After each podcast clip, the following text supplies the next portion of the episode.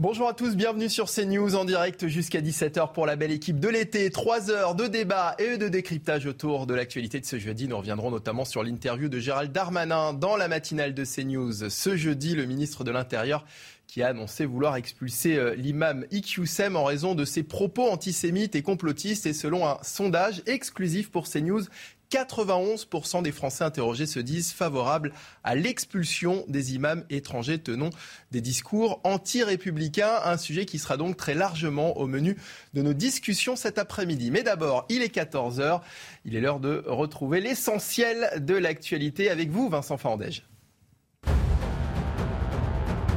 Et à la une, Gérald Darmanin était donc l'invité exceptionnel de CNews ce matin. Le ministre de l'Intérieur est revenu sur le fléau du crack à Paris. Il a affirmé vouloir trouver la solution la plus humaine pour tout le monde. Le préfet de Paris, Laurent Nunez, est par ailleurs chargé de travailler dessus avec la mairie de Paris et l'agence régionale de santé. Alors, qu'en pensent les habitants du 19e arrondissement à Paris? Jeanne Cancard et Olivier Gangloff sont allés à leur rencontre. Pour tenter d'endiguer définitivement le problème du crack, les habitants sont d'accord sur un point avec Gérald Darmanin. Il faut que les enjeux à la fois sécuritaires et sanitaires soient pris en compte. Selon les riverains que nous avons rencontrés, eh bien la seule manière de mettre un terme à ce fléau, c'est que les toxicomanes soient non seulement sevrés, mais surtout accompagnés en post-cure, que ce soit socialement et médicalement. De son côté, le ministre de l'Intérieur prévoit une amélioration de la situation dans les prochaines semaines au vu des démantèlements de réseaux qui ont eu lieu récemment. Mais ça, les habitants n'y croient pas. Du crack, c'est facile à fabriquer. Il y en aura toujours, nous répète-t-il, des habitants qui demandent une chose au pouvoir public, être consultés pour tenter ensemble de trouver des solutions concrètes et de long terme. La prison de Arles bloquée. Aujourd'hui, une centaine de surveillants manifestent pour soutenir l'un de leurs collègues visé par des procédures disciplinaires pour manquement dans l'assassinat de l'indépendantiste corse Yvan Colonna il y a quelques mois dans le même établissement. Les cybercriminels sont particulièrement actifs pendant l'été. Alors que les vacances battent leur plein, ils profitent d'une baisse de vigilance de la population. Voyez ces quelques conseils pour éviter toute déconvenue avec Clémence Barbier. Plus 37% en un an, c'est la hausse d'intrusion avérée dans des systèmes, selon l'Agence nationale de la sécurité des systèmes d'information. C'est pourquoi même l'été, les internautes doivent rester vigilants. Des précautions sont à prendre, à commencer par sauvegarder les données personnelles. À partir du moment où on va partir en vacances, on va très certainement utiliser ces informations et son smartphone. Et si jamais on perd son smartphone ou on se le fait voler, eh bien le fait d'avoir sauvegardé ces informations auparavant nous, nous permettra, lorsque l'on va euh, reprendre un nouveau smartphone, de pouvoir rapidement retrouver ces informations. Autre geste à adopter, modifier tous ces mots de passe et installer une cybersécurité sur ces appareils électroniques notamment lorsque l'on utilise des Wi-Fi euh, gratuits ou des Wi-Fi euh, peu sécurisés dans des gares, eh bien, ces informations pourraient être interceptées par des cybercriminels qui pourraient récupérer ainsi nos logins, nos mots de passe pour se connecter à nos comptes de messagerie ou encore à d'autres, à d'autres applications. Enfin, n'annoncez pas votre voyage sur les réseaux sociaux pour éviter tout risque de cambriolage. Et pour terminer ce tour de l'actu, voici une tranche de chorizo. Pourtant, beaucoup ont cru y voir Proxima Centaure, l'étoile la plus proche du Soleil, à la suite d'une blague sur Twitter du scientifique et chercheur français Étienne Klein. Il s'est par ailleurs excusé après coup. Votre programme avec Citia Immobilier. Pour tous vos projets, pensez Citia Immobilier. Bien chez soi.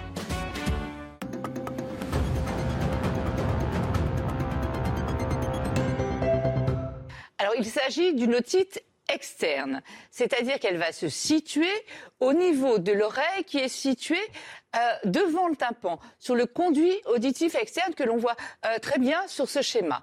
Elle est due à quoi? Bah, Comme son nom l'indique, après une baignade, que ce soit en piscine, en eau de mer, euh, dans un lac, enfin tout ça, même combat. En fait, l'eau qui reste dans cet endroit-là, elle va rester dans un endroit chaud, humide à l'ombre et les bactéries vont pouvoir se développer à l'envie et voilà ce qui va provoquer l'otite du baigneur, cette otite externe. Ça fait terriblement mal comme toutes les otites, c'est vraiment un coup de tonnerre dans un ciel bleu. Alors dans cette otite, il y a très peu de température, mais en revanche des douleurs terribles. On entend même comme des petits craquements. Hein. Alors ce qu'il faut faire, c'est bien entendu, euh, si c'est trop douloureux, aller consulter votre médecin, qui vous donnera des antalgiques, des médicaments contre la douleur et aussi bien souvent des gouttes auriculaires antibiotiques. Alors un petit conseil, mais c'est pas que pour cette otite-là, hein, mais dès qu'on met des gouttes dans l'oreille, on les réchauffe bien, on réchauffe bien le flacon avant pour ne pas augmenter la douleur en mettant des gouttes froides euh, dans l'oreille. Et puis autre chose, euh, évidemment, pendant tout le traitement, jusqu'à ce que la douleur disparaisse complètement et jusqu'à la fin du traitement, on ne se baigne plus. Alors le mieux, l'idéal, c'est évidemment comme toujours, de la prévenir. Pour ça, bah, apprenez à vos enfants, ou même euh, aux adultes d'ailleurs, hein, euh, quand vous sortez de l'eau, à sautiller. Je sais que vous aurez l'air bête, mais ça fait rien, c'est efficace. On sautille sur un pied en penchant la tête d'un côté, puis on fait pareil de l'autre côté en sautillant sur l'autre pied. Ce que l'on peut faire aussi, c'est prendre un petit mouchoir en papier et essayer comme ça de nettoyer, d'assécher euh, l'oreille quand on sent qu'on a de l'eau qui reste dans le conduit. Surtout pas de coton-tige, hein, juste avec un petit coton comme ça. Et comme ça, vous pourrez passer d'excellentes vacances sans douleur d'oreille. C'était votre programme avec Citia Immobilier. Pour tous vos projets, pensez Citia Immobilier, bien chez soi. La belle équipe euh, de l'été, première partie avec euh, à mes côtés cet après-midi Georges Fenech, consultant CNews. Bonjour Georges. Bienvenue. Yves Bourdillon, journaliste Les Échos, bonjour. Bonjour. Euh, Perrine Goulet, députée modem de la Nièvre, bonjour. bonjour. Et Jean-Christophe Couvi, secrétaire national unité SGP police. Bienvenue à vous quatre. Euh, je vous le disais, on va parler de Gérald Darmanin cet après-midi, mais avant de parler du ministre de l'Intérieur qui était notre invité ce matin sur CNews, il y a de quoi débriefer, vous verrez. Euh, je voudrais euh, qu'on s'arrête un instant sur cette information hein, qui est tombée ce matin. Patrick Balkany sortira de prison demain. Il était incarcéré depuis cinq mois à Fleury-Mérogis. La Cour d'appel de Paris a rendu ce matin sa décision sur sa demande d'aménagement de peine. Les précisions de Reda Emrabit et le débat juste après. La décision est tombée ce jeudi matin. La Cour d'appel de Paris a donc décidé d'un aménagement de peine pour euh, Patrick Balkany, ancien maire de Levallois-Perret, qui sera donc libre dès demain, lui qui est incarcéré ici à la prison de Fleury-Mérogis depuis le mois de février dernier, euh, parce qu'il n'avait pas respecté les obligations liées à sa première libération conditionnelle décidée deux ans auparavant. Patrick Balkany avait ainsi demandé une libération dès le mois de mai dernier. Celle-ci lui avait été accordée dans un premier temps par le tribunal d'Evry avant que le parquet ne fasse appel. Motif, eh bien, l'ancien maire de Levallois-Perret n'avait remboursé que 7 000 euros sur les 4 millions qu'il doit à l'administration fiscale. La Cour d'appel de Paris a donc confirmé ce qui avait été dit euh, en première instance et les avocats de l'ancien maire de Levallois-Perret se réjouissent de la décision.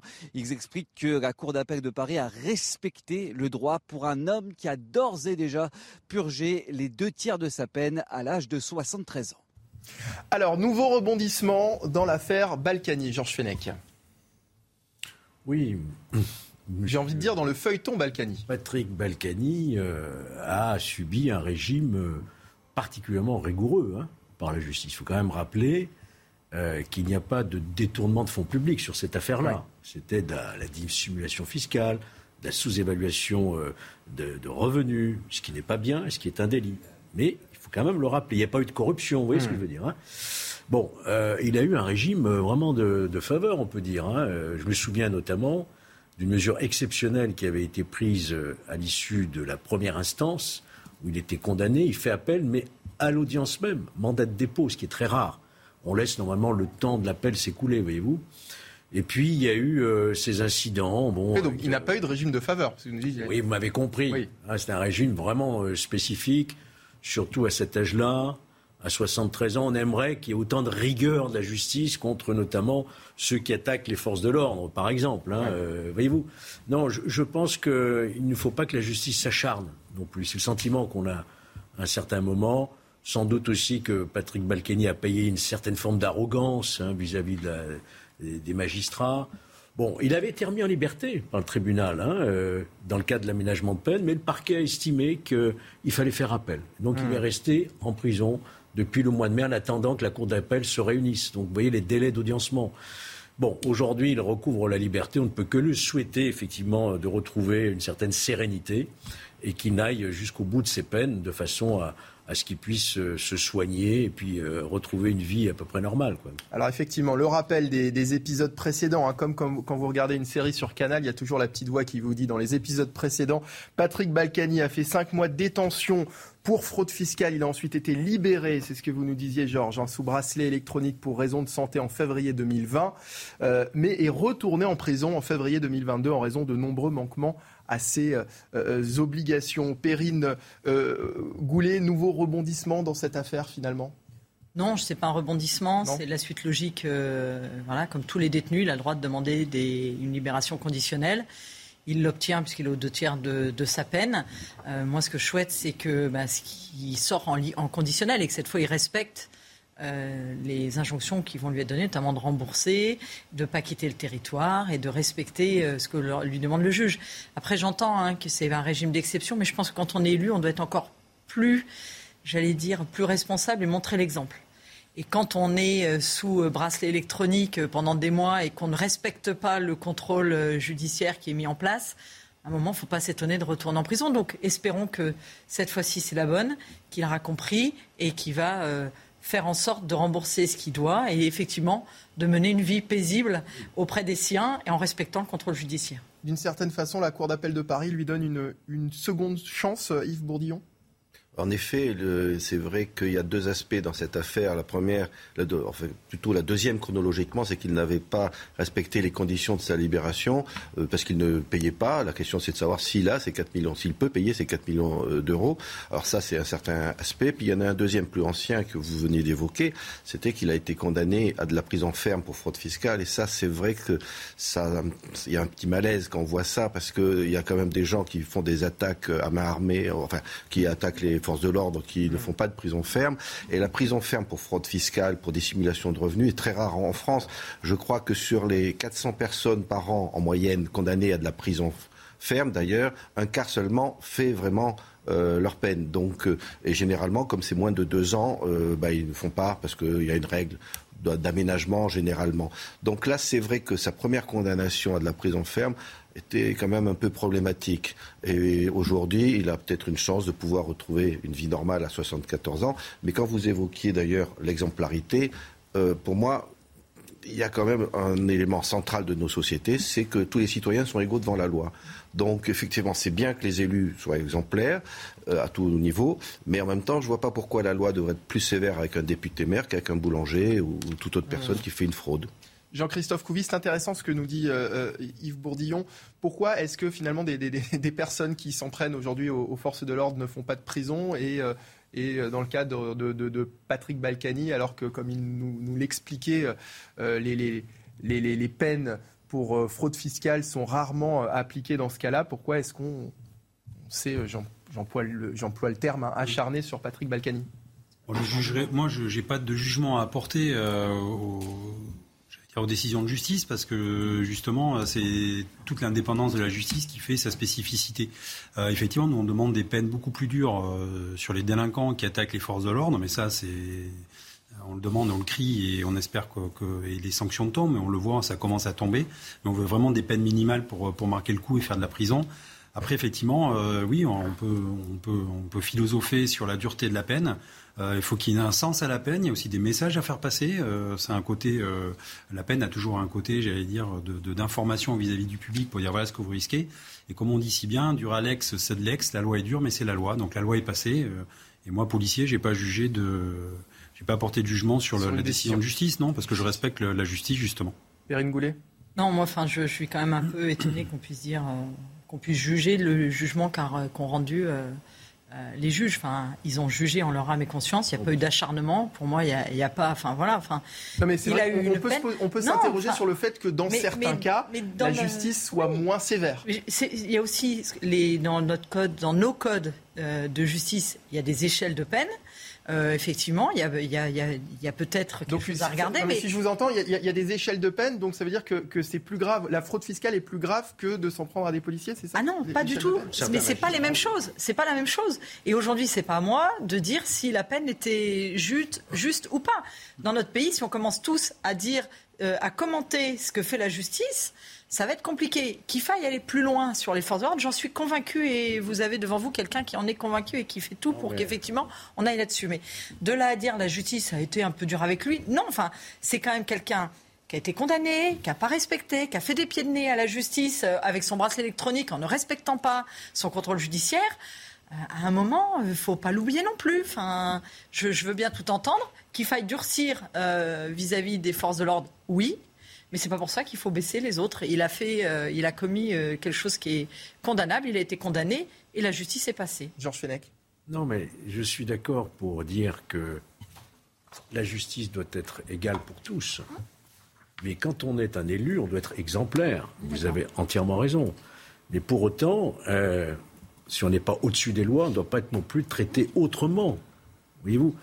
Et dans cette affaire de, Patrick Balkany, il faut quand même, je l'ai dit tout à l'heure, il n'était pas condamné pour des faits gravissimes de corruption, par exemple. Ce qui était au départ ce qui lui était reproché. Hein. Il a fait l'objet de relax partiel. Il n'y restait plus que la fraude fiscale, qui était de l'argent, si on doit rentrer un petit peu dans le fond du dossier, qu'il avait hérité de son père, qui était de l'argent en Suisse. Hein. Euh, après la guerre, certains avaient préféré. Et, donc, euh, c'est pas bien. Il a effectivement détourné l'argent pour le fisc, c'est sûr. Simplement, ce que je dis, c'est qu'il a eu un traitement judiciaire et c'est pas euh, porter atteinte à l'indépendance de la justice. On nous demande notre avis. On peut avoir un avis global sur le fonctionnement de notre justice. Je trouve qu'il a fait l'objet d'un régime particulièrement sévère pour la nature des faits qui lui sont reprochés et compte tenu de son âge. C'est tout ce que je peux dire. On va revenir maintenant sur euh, l'interview de Gérald Darmanin. Ça s'est passé euh, ce matin sur notre antenne. Gérald Darmanin, invité de l'interview politique euh, de Loïc Signor dans la matinale de CNews. Il est notamment revenu sur son déplacement du week-end dernier à Lyon, quelques jours après l'agression et, le lynchage de trois policiers dans le quartier de la Guillotière. Le ministre de l'Intérieur qui n'a pas mâché ses mots au sujet du maire de Lyon, Grégory Doucet, qui avait, souvenez-vous, refusé d'accueillir Gérald Darmanin le week-end dernier. Je vous propose de l'écouter. Monsieur Doucet, euh, qui dans la lignée de Monsieur Piolle et de Monsieur Mélenchon, euh, malheureusement, ne vient pas soutenir les policiers lorsqu'ils sont agressés. C'est ça qui m'a le plus choqué. C'est pas qu'ils viennent pas me serrer la main, ça n'a pas d'intérêt, euh, je crois. c'est une bataille d'ego qui n'a pas de sens. Mais qu'ils viennent pas soutenir les policiers de la République qui ont été blessés dans leur dans leur chair et dans leur psychologie, parce qu'ils essayent tous les jours de rétablir l'ordre dans ce quartier difficile et, et qu'il n'aille pas rencontrer les habitants de sa propre ville. Moi, j'ai rencontré, vos, confrères étaient là, euh, les habitants qui me disent ça fait trois ans qu'on n'a pas vu le maire de Lyon depuis hmm. qu'il est élu. C'est pas le rôle du ministre de l'Intérieur de faire des rencontres avec les habitants. Je le hmm. faisais quand j'étais maire. Voilà. Oui, je trouvais ça particulier. Alors moi, j'ai demandé au maire de Lyon euh, des choses extrêmement concrètes pour nous aider. Nous, on met beaucoup plus de policiers, on, va intervenir. C'est le rôle de l'État de le faire. J'ai aucun doute sur ce point. J'ai demandé que les caméras de vidéoprotection puissent être en maîtrise par la police nationale. Bon, il m'a répondu que c'était attentatoire aux libertés publiques. Alors, peut-être qu'on n'a pas les mêmes conceptions des libertés publiques, sans doute, hein, mais, il me semblait que les policiers étaient justement là pour les garder, les libertés publiques. Donc il y a une sorte de méfiance profonde de la police nationale à Lyon qui, doit décourager les policiers lyonnais. Moi, je veux leur dire aux policiers lyonnais, si le maire ne vous soutient pas, vous inquiétez pas, le ministre de l'Intérieur vous soutient. Yves Bourdillon, Gérald Darmanin a-t-il été vexé que Grégory Doucet ne vienne pas lui, serrer la main à Lyon le week-end dernier? Euh, Peut-être, mais à vrai dire, dans son discours, il met quand même en avant d'autres éléments qui sont tout simplement le, maintien de l'ordre et euh, de la sécurité. Et donc là, c'est vrai qu'il tient un discours qui est quand même assez légitime, on peut dire. Alors peut-être qu'il y a effectivement des petites questions de règlement de compte politique, effectivement, entre lui et, le maire, mais ce qu'il faut retenir, c'est qu'il est nécessaire de, de, mieux assurer l'ordre. Et à Lyon, ça ne se passe pas très bien en ce moment. Alors par contre, on peut débattre de l'utilité des caméras sur l'espace public. Je ne suis pas toujours convaincu de ça, mais il y a des spécialistes qui pourraient me dire que ça joue un rôle très bénéfique pour la sécurité. Euh, enfin, il y a des régions du monde où il n'y a pas des caméras à tous les coins de rue et où ça se passe euh, correctement dans la lutte contre la délinquance. Mais bon, ça, c'est un débat technique. Ce, que je retiens de son discours, c'est qu'il dit qu'il faut être très ferme sur ces questions-là et des gens sont exaspérés. Peuvent plus euh, dans des quartiers notamment populaires. Il faut quand même penser à ça. L'ordre, c'est pas un thème de, droite ou de bourgeois, c'est un thème pour tout le monde. On va accueillir euh, également Olivier Berzane, qui est maire euh, Europe, Europe Écologie Les Verts du 8e arrondissement de Lyon et qui est avec nous cet après-midi. bonjour Monsieur Berzane. Bonjour à vous. Merci d'avoir accepté notre invitation. Plus sérieusement, est-ce que Gérald Darmanin n'accuse pas Grégory Doucet de mener, une politique anti-police? Parce qu'on peut se poser la question. Bah, écoutez, d'abord, moi je vais vous dire que je suis euh, stupéfait des propos tenus sur votre antenne ce matin par le ministre de l'Intérieur. Il s'est clairement égaré et, dépassé, dépassé, des limites. Pour quelle raison? Le ministre de l'Intérieur, il est par définition ministre de tous les Français. Il doit travailler avec toutes les collectivités, quel que soit leur bord politique, même si ça ne lui plaît pas. Et accuser, mettre à la vindicte des maires comme il l'a fait ce matin, ça n'est pas digne de sa fonction. Oui, après, c'est Grégory Doucet qui n'a pas voulu être présent samedi dernier pour accueillir le, ministre de l'Intérieur. Là aussi, il y avait peut-être eu une erreur de, sa part. Remettons les choses dans le bon ordre, si vous voulez bien. Grégory Doucet, dès l'arrivée de son mandat, s'est emparé euh, du sujet de, de la guillotière, puisque c'est le sujet qui nous anime. Dès le début de ce mandat, il est allé voir le ministre de l'Intérieur, lui faire part des problèmes qu'il rencontrait et lui demander les effectifs de police nécessaires à lutter contre. Il est revenu à Lyon avec un engagement de 300 policiers supplémentaires. Aujourd'hui, euh, nous n'avons pas euh, le bilan net des effectifs de police euh, sur la ville de Lyon. Ça n'est pas acceptable. On doit travailler dans la transparence avec les autorités. Donc il n'y avait aucune raison que le maire de Lyon aille cautionner la venue médiatique du ministre de l'Intérieur, dénuer et, cautionner des paroles dénuées de tous actes prouvés derrière. C'est pas le rôle d'un maire lorsqu'un membre du gouvernement arrive dans, une commune de, de, l'accueillir, peu importe euh, l'orientation politique et la famille politique? Bien entendu que c'est le rôle d'un maire euh, quand on vient avec euh, une démarche qui est concertée et préparée et pas simplement avec un show médiatique pour venir dénoncer et accuser. Et en tous les cas, nous, on, est toujours à la, demande de la réalité des actes. le maire de Lyon, il est sur le terrain. Euh, y était euh, vendredi dernier encore auprès des habitants, auprès des policiers, euh, dont il reconnaît en permanence la qualité du travail qu'ils font, malgré le manque d'effectifs qui sont ceux de, police nationale à Lyon et que les syndicats portent d'ailleurs quand on les rencontre. Alors le manque d'effectifs et le manque de, caméras, puisque Gérald Darmanin réclame euh, une trentaine de, caméras de surveillance supplémentaires, et il y a visiblement cette problématique du fait d'accepter de mettre à disposition les images de ces euh, caméras de vidéosurveillance, euh, de les mettre à disposition de la police nationale. le fait ce refus de la part de, Grégory Doucet, est-ce qu'il n'y a pas une certaine méfiance ici de, de la police finalement? Alors je vais être clair, hein. la police nationale, on travaille avec elle, main dans la main, je le vis dans mon arrondissement. Euh, au quotidien. Donc il n'y a pas de sujet de, défiance ou d'idéologie anti-flic, comme l'a dit Monsieur le ministre ce matin. C'est n'est pas acceptable de dire ça. Euh, on a besoin des forces de l'ordre et on travaille avec elles. Les caméras de vidéosurveillance sur Lyon, euh, vous travaillez 571. Donc il y en a pas avec elles, Vous ne souhaitez pas leur mettre à disposition les images de ces vidéos Alors, soit Monsieur le ministre de l'Intérieur n'a pas lu le courrier de réponse que lui a envoyé euh, le maire de Lyon, euh, Grégory Doucet. Euh, j'espère que vous en avez pris connaissance, dans lequel il explique très clairement les efforts qui ont été faits par la ville de Lyon, la convention qui a été signée avec la préfecture de mise à disposition d'un personnel pour visionner les images dans un certain cadre. Donc ça n'est pas vrai. en tous les cas, c'est tout à fait partial et incomplet ce que dit le ministre de l'Intérieur. Donc Lyon a des caméras de vidéosurveillance, 571. Euh, il y en a suffisamment dans le quartier euh, de la Guillotière et on voit bien que d'ailleurs ce n'est pas ça qui a permis de résoudre les difficultés de la Guillotière. Elles ont leur utilité, la preuve, euh, c'est qu'elles sont là et qu'on les maintient en l'occurrence.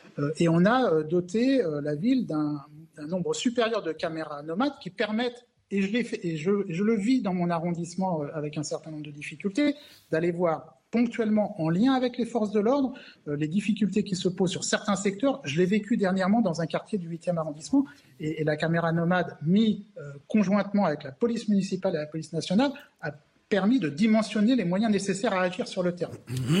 Alors, Perrine, Goulet, vous souhaitez euh, réagir aux, propos de M. Berzane et Georges vous donne la parole juste après. Merci beaucoup, mais une collègue de M. Berzane la semaine dernière a qualifié ces événements d'incidents collègue euh, élu, l'élu du, enfin la maire du 7e arrondissement. On n'est pas dans des incidents. On est dans des événements gravissimes qui se sont passés la semaine dernière à la Guillotière. Et effectivement, pour avoir discuté euh, avec les élus euh, de, Lyon, il y a une vraie demande d'avoir autre chose. Il y a besoin de caméras supplémentaires et il y a besoin d'autre chose qu'un passage piéton en biais et euh, du riz noir dans ce quartier-là. On a besoin de mettre du social parce que c'est des jeunes en déshérence qui sont là toute la journée, à part le matin. C'est d'ailleurs pour ça qu'il y a une brigade de créer avec 31 postes qui patrouillent de 14h à 1h du matin dans le quartier euh, en début d'année. Donc il y a eu des renforts de police euh, dans ce quartier-là plus particulièrement. Et il faut arrêter, à mon avis, l'angélisme euh, de certains élus Europe écologie. Alors je ne dis pas que c'est le cas euh, du maire du 8e arrondissement, mais en tout cas d'autres que j'ai entendus. Il faut prendre le taureau par les cornes. Il y a un vrai sujet dans ce quartier.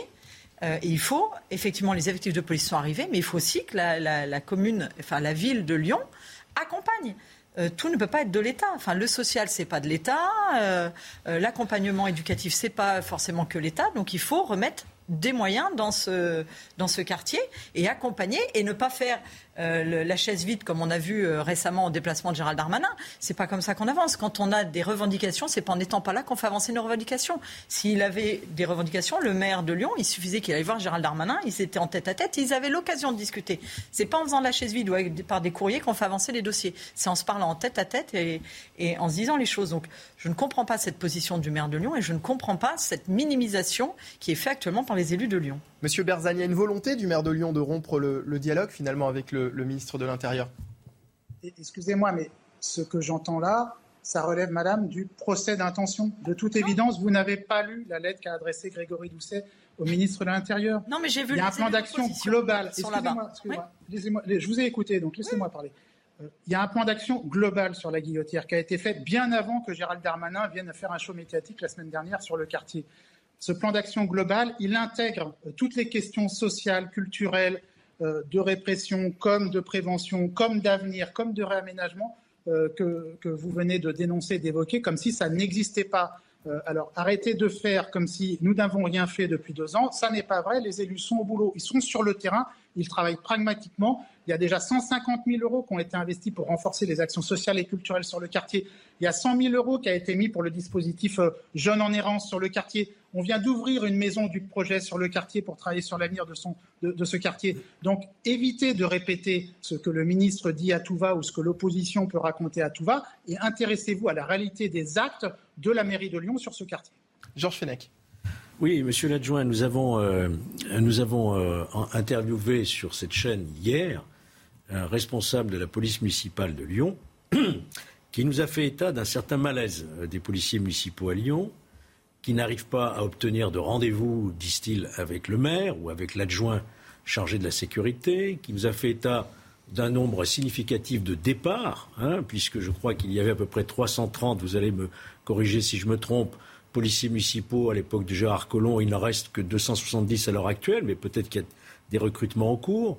Que d'autre part, nous entendons que la, la région Auvergne-Rhône-Alpes a proposé à la mairie de Lyon une subvention d'un million d'euros pour euh, euh, compléter le dispositif de, vidéosurveillance et que la mairie de Lyon euh, n'a pas accepté, semble-t-il, en l'état actuel, cette aide de la région au prétexte qu'il y aura un audit depuis deux ans sur l'état de la vidéosurveillance à Lyon. Vous voyez bien qu'il y a quand même des, problèmes sur lesquels on doit s'interroger. Monsieur Fenech, excusez-moi, je vous invite vous aussi à lire la lettre qu'a envoyée le maire de Lyon au ministre de l'Intérieur. Répondez vous répétez encore une fois des chiffres. C'est votre seule réponse. Répondez, non, non, non, non, je, vais répondre précisément. Je vais répondre précisément. Les chiffres que vous avancez là sont faux. il y a à Lyon aujourd'hui 287 policiers. Nous, on est transparent sur la réalité des chiffres. Il y a à Lyon aujourd'hui 287 policiers municipaux. Nous avons porté en début de mandat l'effectif de la police municipale à 365 policiers municipaux. Il y a comme dans toutes les villes de France et comme au niveau national, et on attend que l'État prenne sa part de responsabilité sur le sujet, de vraies difficultés de recrutement. Sur la période 2021-22, il y a eu 10 agents qui ont quitté euh, la police municipale, dont 20% pour des départs en retraite. Sur la période 2019-2020, nous n'étions pas en responsabilité. Il y a eu 30 départs de policiers municipaux. Donc remettons les choses dans le bon ordre et reconnaissons la réalité des faits. Moi, je me base sur des faits, sur la réalité. Merci.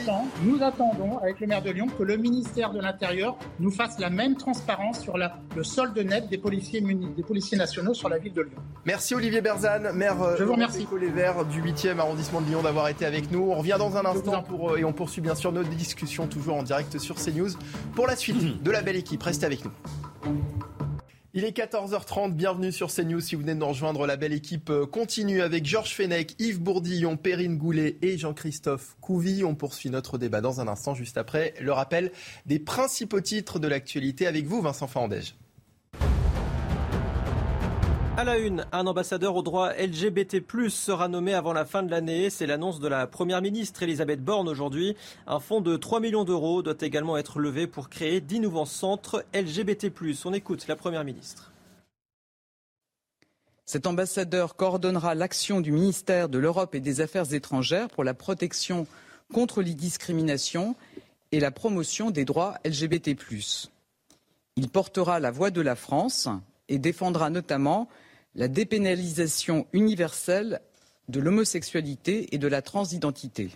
Gérald Darmanin était l'invité exceptionnel de CNews ce matin. Le ministre de l'Intérieur a évoqué ses positions politiques et se revendique même de gauche. On l'écoute. Mais je suis l'aile gauche. Hein. Je suis le fils d'une femme de ménage. Je suis, élu dans un territoire de gauche depuis toujours, dans les Hauts-de-France, dans le nord euh, de la France. Moi, j'ai une certaine fibre sociale économique. Je ne suis pas un libéral euh, économique absolu. J'ai peut-être parfois des différences euh, avec quelques-uns de l'aile droite, peut-être de ma propre majorité.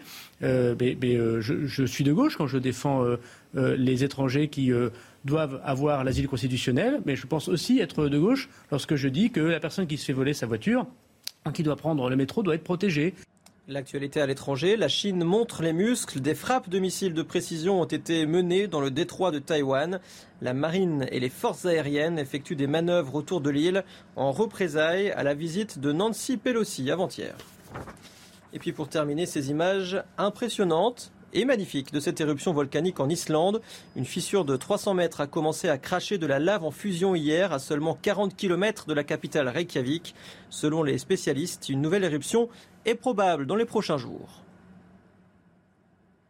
Merci Vincent Fandège et prochain euh, rappel euh, des titres, ce sera dans une demi-heure. Nous sommes de retour sur le plateau de la belle équipe, bien évidemment, toujours en compagnie de nos invités. Nous allons revenir sur euh, l'interview politique de, notre ministre de l'Intérieur ce matin, Gérald Darmanin, dans la matinale de CNews. Gérald Darmanin qui est revenu également sur sa décision d'expulser l'imam Iqiyoussen en raison de ses propos antisémites et complotistes. Une audience Hein, doit euh, d'ailleurs euh, se tenir euh, cet après-midi devant le tribunal administratif de Paris après le dépôt d'un référé liberté par son avocate. D'abord, un rappel des faits avec Jeanne Cancard et Sandra Chambaud. De quoi est accusé cet imam? Et ensuite, on écoutera le ministre de l'Intérieur. Hassan Iquissen est accusé d'avoir diffusé des thèses antisémites et complotistes. Celui qui est aussi appelé le prêcheur des banlieues a un passif chargé à son actif. En 2003, ce prédicateur du Nord fait une déclaration choc, citée ce mardi par le ministre de l'Intérieur à l'Assemblée nationale. Le peuple juif est ingrat et il a besoin d'être rappelé à l'ordre. Gérald Darmanin souligne aussi la décision de l'imam à sa majorité. Né en France, Hassani Iquissen n'a pas à ce moment-là, selon le ministre de l'Intérieur, choisi la nationalité française. Depuis, le Marocain de 58 ans reste en France grâce à des titres de séjour, dont le dernier a expiré le 3 juin dernier et n'a pas été renouvelé en raison de ce qui lui est reproché.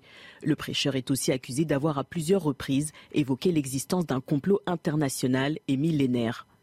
Les textes aujourd'hui le prouvent, les sionistes ont été de connivence avec Hitler. Il fallait pousser les juifs d'Allemagne, de France à quitter l'Europe pour la Palestine.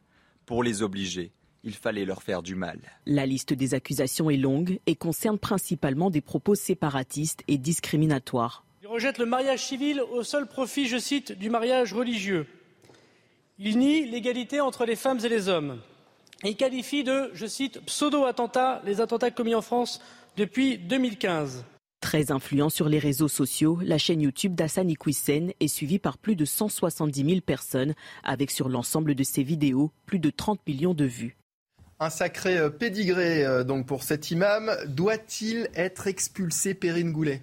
Oui, il doit être expulsé. Je pense que nous sommes, et les Français d'ailleurs avec votre sondage le prouve ce matin, sont très attachés à la laïcité, au respect de notre République, à l'égalité entre les femmes et les hommes. Et cet imam prêche tout le contraire de ce qui fait la force de notre pays. Donc oui, il doit être expulsé. En plus, il n'y a pas de problème de double nationalité puisqu'il a choisi la nationalité marocaine et que le Maroc, et on les remercie, a, a donné le visa consulaire pour qu'il puisse repartir. Donc tous les voyants sont au vert pour qu'ils repartent. Je souhaite qu'ils repartent. Donc il n'y a aucune raison pour que l'OQTF ne, ne, soit pas exécuté dans, dans, ce cas-là. Moi, je ne vois pas pourquoi il y en aurait. Après, c'est pas moi qui, qui fais la justice, mais en tout cas, je, je pense qu'on a besoin aussi que ces types d'individus repartent là où ils veulent prêcher, mais pas là où nous, nous avons nos valeurs. Yves Bourdillon. Oui, je suis d'accord. Il est, vous avez évoqué son pédigré. En plus, on sait qu'il fait partie de la branche la plus virulente des frères musulmans, qui est quand même une organisation euh, centrale du djihad mondial, de, tout ce qui est islamisme voulant détruire euh, nos valeurs depuis sa création en Égypte en 1928. Donc, il est opposé aux axes essentiels de, de notre société. C'est normal qu'il soit expulsé. Il faudrait juste souligner au passage, j'espère, que ce ne sera pas juste un exemple et que le pouvoir public se donneront bonne conscience avec juste cette expulsion-là, parce que des prédicateurs de ce niveau-là, il y en a encore un paquet en France. D'ailleurs, lui, il avait tenu ses propos qu'on a cités de 2003. Bah, on aurait déjà pu, en 2003, euh, s'occuper de lui. Donc euh, c'est bien qu'aujourd'hui, il n'y ait, euh, plus de déni, qu'on ne soit plus dans la candeur sur ce genre de personnage. Euh, j'espère que d'autres vont suivre parce qu'ils tiennent des propos extrêmement dangereux. Le projet d'infiltration de, nos sociétés par les frères musulmans est une menace mortelle. Georges Fenech, euh, son avocate a, déposé un, recours, euh, un référé liberté.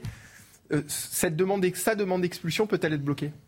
Non, il n'y a pas d'effet suspensif euh, en l'espèce, donc euh, il va être expulsé. Ce n'est pas une OQTF, hein, c'est un arrêté d'expulsion signé par le ministre lui-même. Hein. après, il y aura des recours au fond. Je pense que sur la, la proportionnalité de cette mesure, compte tenu de sa situation personnelle, père d'enfants français, etc., etc. Mais euh, si effectivement les propos qui ont été rapportés par le ministre de l'Intérieur sont avérés de la bouche même de cet imam prédicateur, je vois difficilement comment euh, une juridiction administrative pourrait aller à l'encontre de cet arrêté d'expulsion, car manifestement, il, il s'est complètement mis en dehors euh, de ce que font notre pacte républicain. Mmh. C'est tout ce qu'a notamment énuméré la loi dite de renforcement des principes républicains. Et partant de là, l'interrogation que j'ai, indépendamment des, des, quelques 20 mosquées qui ont apporté leur, leur soutien, c'est la retenue, le silence euh, des autorités plus officielles comme le, le, Conseil français du culte musulman. n'a pas entendu quelle est sa, sa position. Position sur le sujet. Oui, mmh. je, je, pense qu'il serait bien, bien inspiré de, de, de, nous dire aussi, effectivement, ce qu'ils en pensent. Jean-Christophe Couvi. Oui. Bah écoutez, en démocratie, euh, j'allais dire, il n'y a pas d'arrestation sans, motif, sans motifs légaux. Là, c'est administratif. Effectivement, euh, il faut lutter contre l'idéologie.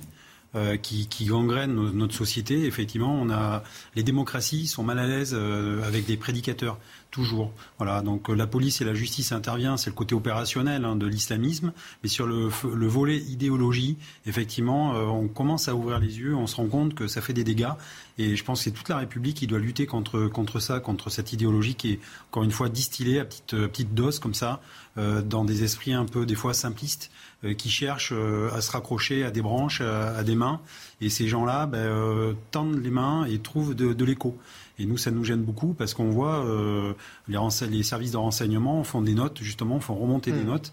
Et on voit que, voilà, quand, quand je vois une personne comme ça qui a autant de followers, de suiveurs et qui a autant d'échos, bah oui, ça fait un peu peur et ça glace, ça glace le dos. Alors, c'est dans tous les cas pas l'avis du député de la France Insoumise, David Guiraud, qui a pris sa défense et c'est ce qu'a dénoncé euh, ce matin le ministre de l'Intérieur sur CNews. Écoutez. Le député euh, LFI de, Roubaix-Waterloo, euh, qui défend euh, cet imam, il défend quelqu'un qui a des propos ouvertement antisémites, ouvertement euh, xénophobes, ouvertement homophobes, ouvertement anti, anti-femmes. Euh, si j'ose le dire, et, il se déshonore, il se déshonore, et il déshonore une partie de la représentation nationale en le défendant. Je constate d'ailleurs que chez LFI, personne n'a su corriger ses propos, pas, pas un cri d'orfraie. Il y a beaucoup de leçons de morale de la part de LFI. Personne n'est capable de dire à ce député qui vient d'être élu, euh, cher ami, cher collègue, vous dites des bêtises. Mmh. Voilà. Donc moi, j'attends des excuses de la part de la France insoumise. La France insoumise doit-elle s'excuser euh, des propos de David euh, Guiraud, Georges Fenech? Non, mais ce qu'a dit euh, David Guiraud, comme l'ont dit d'ailleurs d'autres députés LFI, euh, c'est que cette décision n'est pas conforme à l'état de droit, que le ministre de l'Intérieur n'avait pas à prononcer cette décision en l'absence de condamnation pénale. C'est une erreur, vraiment une erreur d'appréciation de ce que sont nos textes et nos lois. Euh, le ministre est dans son rôle, il n'a pas besoin d'attendre une condamnation pénale pour expulser dès lors qu'un ressortissant étranger tient ce type de propos ou présente par son comportement un danger pour, pour l'ordre public. Alors, euh, la, réplique du ministre de l'Intérieur va beaucoup plus loin, puisque...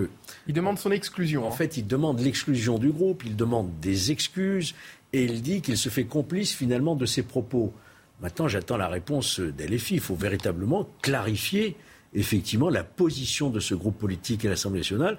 Est-ce qu'ils soutiennent les propos, auquel cas, les propos de, ce, cet imam, auquel cas euh, ça poserait vraiment un problème politique majeur, ou bien est-ce qu'ils euh, critiquent la procédure qui a été utilisée?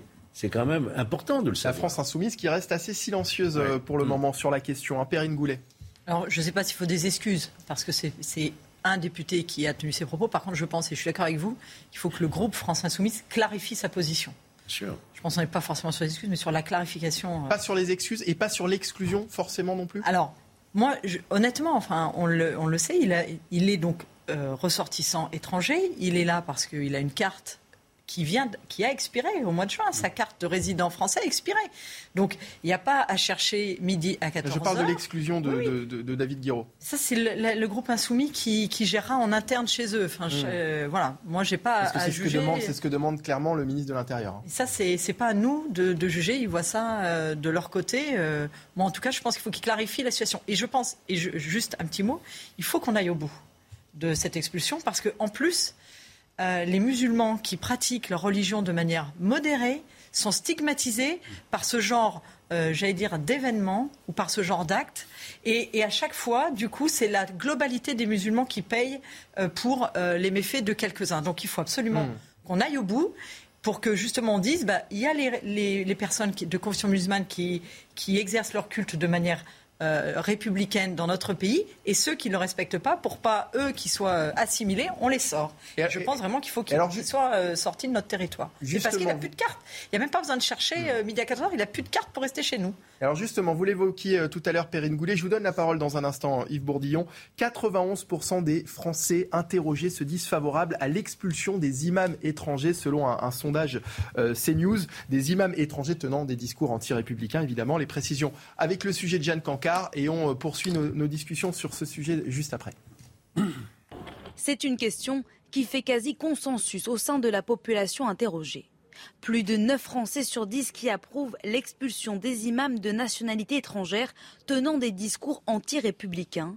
Un résultat qui traduit un sentiment d'appartenance aux valeurs de la France, selon cet analyste. Ce que ça montre, c'est l'attachement très fort euh, euh, de, la population au principe de, de laïcité, l'ensemble des principes fondateurs de la République, dont euh, celui de, de, de, laïcité, et puis leur rejet en fait de toute forme de, de séparatisme.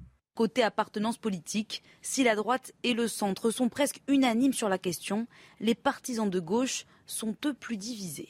Les sympathisants de gauche radicale, les sympathisants LFI, qui ici se distinguent avec une position qui reste très largement et très majoritairement euh, favorable en fait à, ces expulsions, mais qui est euh, un peu plus partagé. C'est 71% des sympathisants de la France insoumise donc qui, euh, qui sont euh, favorables. Concernant les réponses par tranche d'âge, ce sont les plus jeunes qui sont les plus opposés, avec 28% des 18-24 ans contre l'expulsion des imams de nationalité étrangère au discours anti-républicain. Yves Bourdillon, les, les, Français sont plutôt unanimes hein, sur, sur la question. Évidemment, c'est révélateur de la gravité du sujet.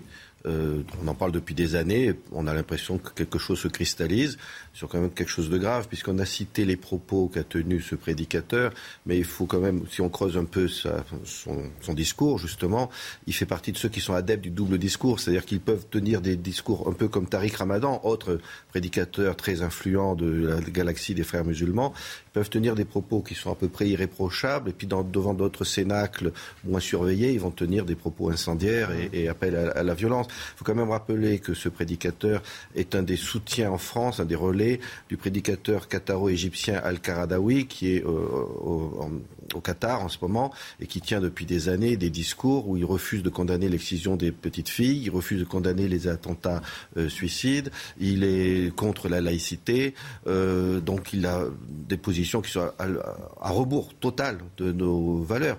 Donc c'est assez normal que ce prédicateur soit expulsé aujourd'hui. Et à ce sujet, puisque on peut distinguer dans la France insoumise, est-ce qu'ils critiquent la procédure, ce qui est légitime, ou le fond, parce qu'ils sont complices en quelque sorte de ces propos hmm. euh, bah, Pour la procédure, on peut noter qu'il y a deux heures, la Cour européenne des droits de l'homme a refusé de, un, recours porté par les avocats de ce prédicateur. La Cour européenne des droits de l'homme, elle n'est pas très méchante sur les questions d'expulsion. Donc si elle cautionne la décision du gouvernement français, c'est qu'elle lui semble assez costaud.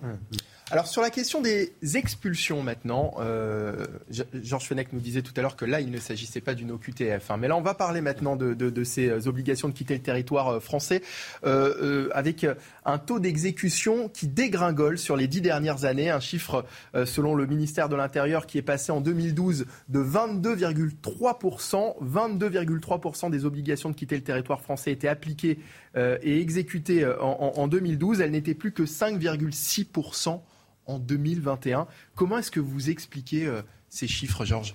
Alors que le président de la République, lors de sa première campagne, vous vous souvenez, dit 100% des OQTF devraient être exécutés. Mais on en est, on en est très loin. On en, on en, est très loin. Donc il faut euh, cibler là où ça ne marche pas, là où ça dysfonctionne. Ça dysfonctionne pourquoi? Parce qu'on a des procédures qui sont très complexes. D'ailleurs, le ministre de l'Intérieur l'a dit ce matin et dans son interview dans le Figaro, il explique très bien cela. Il faut rationaliser nos procédures, raccourcir les délais, notamment de recours, voyez-vous, et puis augmenter très significativement le nombre de places en centre de rétention administrative. Il en manque énormément. Je crois qu'il y a à peu près 1700 places. Oui, mais a, priori, ce n'est pas le seul problème, puisqu'on nous explique souvent que les gens sont mis dans ces centres de. de, de et après, il y a encore un autre après, Ils, en, ils en, ressortent. Il y a un autre problème, c'est évidemment les autorisations consulaires pour euh, revenir dans leur pays d'origine. Ça veut dire qu'il y a un travail diplomatique à, faire. Il y a un travail diplomatique important. je, vais, vous apporter un petit focus parce qu'effectivement, il y a les chiffres de 2012 et on est en 2022. Alors, comme disait euh, Bruel, rendez-vous dans 10 ans. En 2012, moi j'étais justement, alors François Hollande est élu. Changement de paradigme, euh, on passe du, de l'étranger en situation irrégulière délinquant puisqu'à l'époque, euh, quelqu'un qui se maintenait sur le territoire de façon illégale encourait jusqu'à un an de prison et faisait l'objet d'une garde à vue quand euh, il était interpellé. Et on est passé à de la rétention judiciaire. Et donc, on, est, on en a fait, d'un délinquant, on en a fait un migrant. On a changé complètement, en fait, si vous voulez. On a inversé le, le, pas les rôles, parce que, mais je veux dire le, voilà, le, son statut. Son statut. Donc, on est passé d'un délinquant prévu par la loi à un migrant. Euh, à l'époque, moi, j'avais été consulté par, euh, par, euh, par l'Assemblée nationale avec mon syndicat et je travaillais dans, la, dans ça tombait bien, je travaillais dans le, la lutte contre l'immigration clandestine dans la direction du renseignement de la préfecture de police. Et effectivement, on avait émis plein d'observations euh, aux députés qui s'occupaient de, la construction de cette loi. Et en fait, à chaque fois, parce que nous, on a un regard sur le côté opérationnel, c'est-à-dire qu'on a une commande politique qui, a une idéologie ou qui, qui, a voilà, euh, quelque chose à faire passer, une commande. Et nous, policiers, on doit transformer ça et on doit faire de l'opérationnalité et, garder toujours l'idée, comme je dis souvent, fermeté, humanité.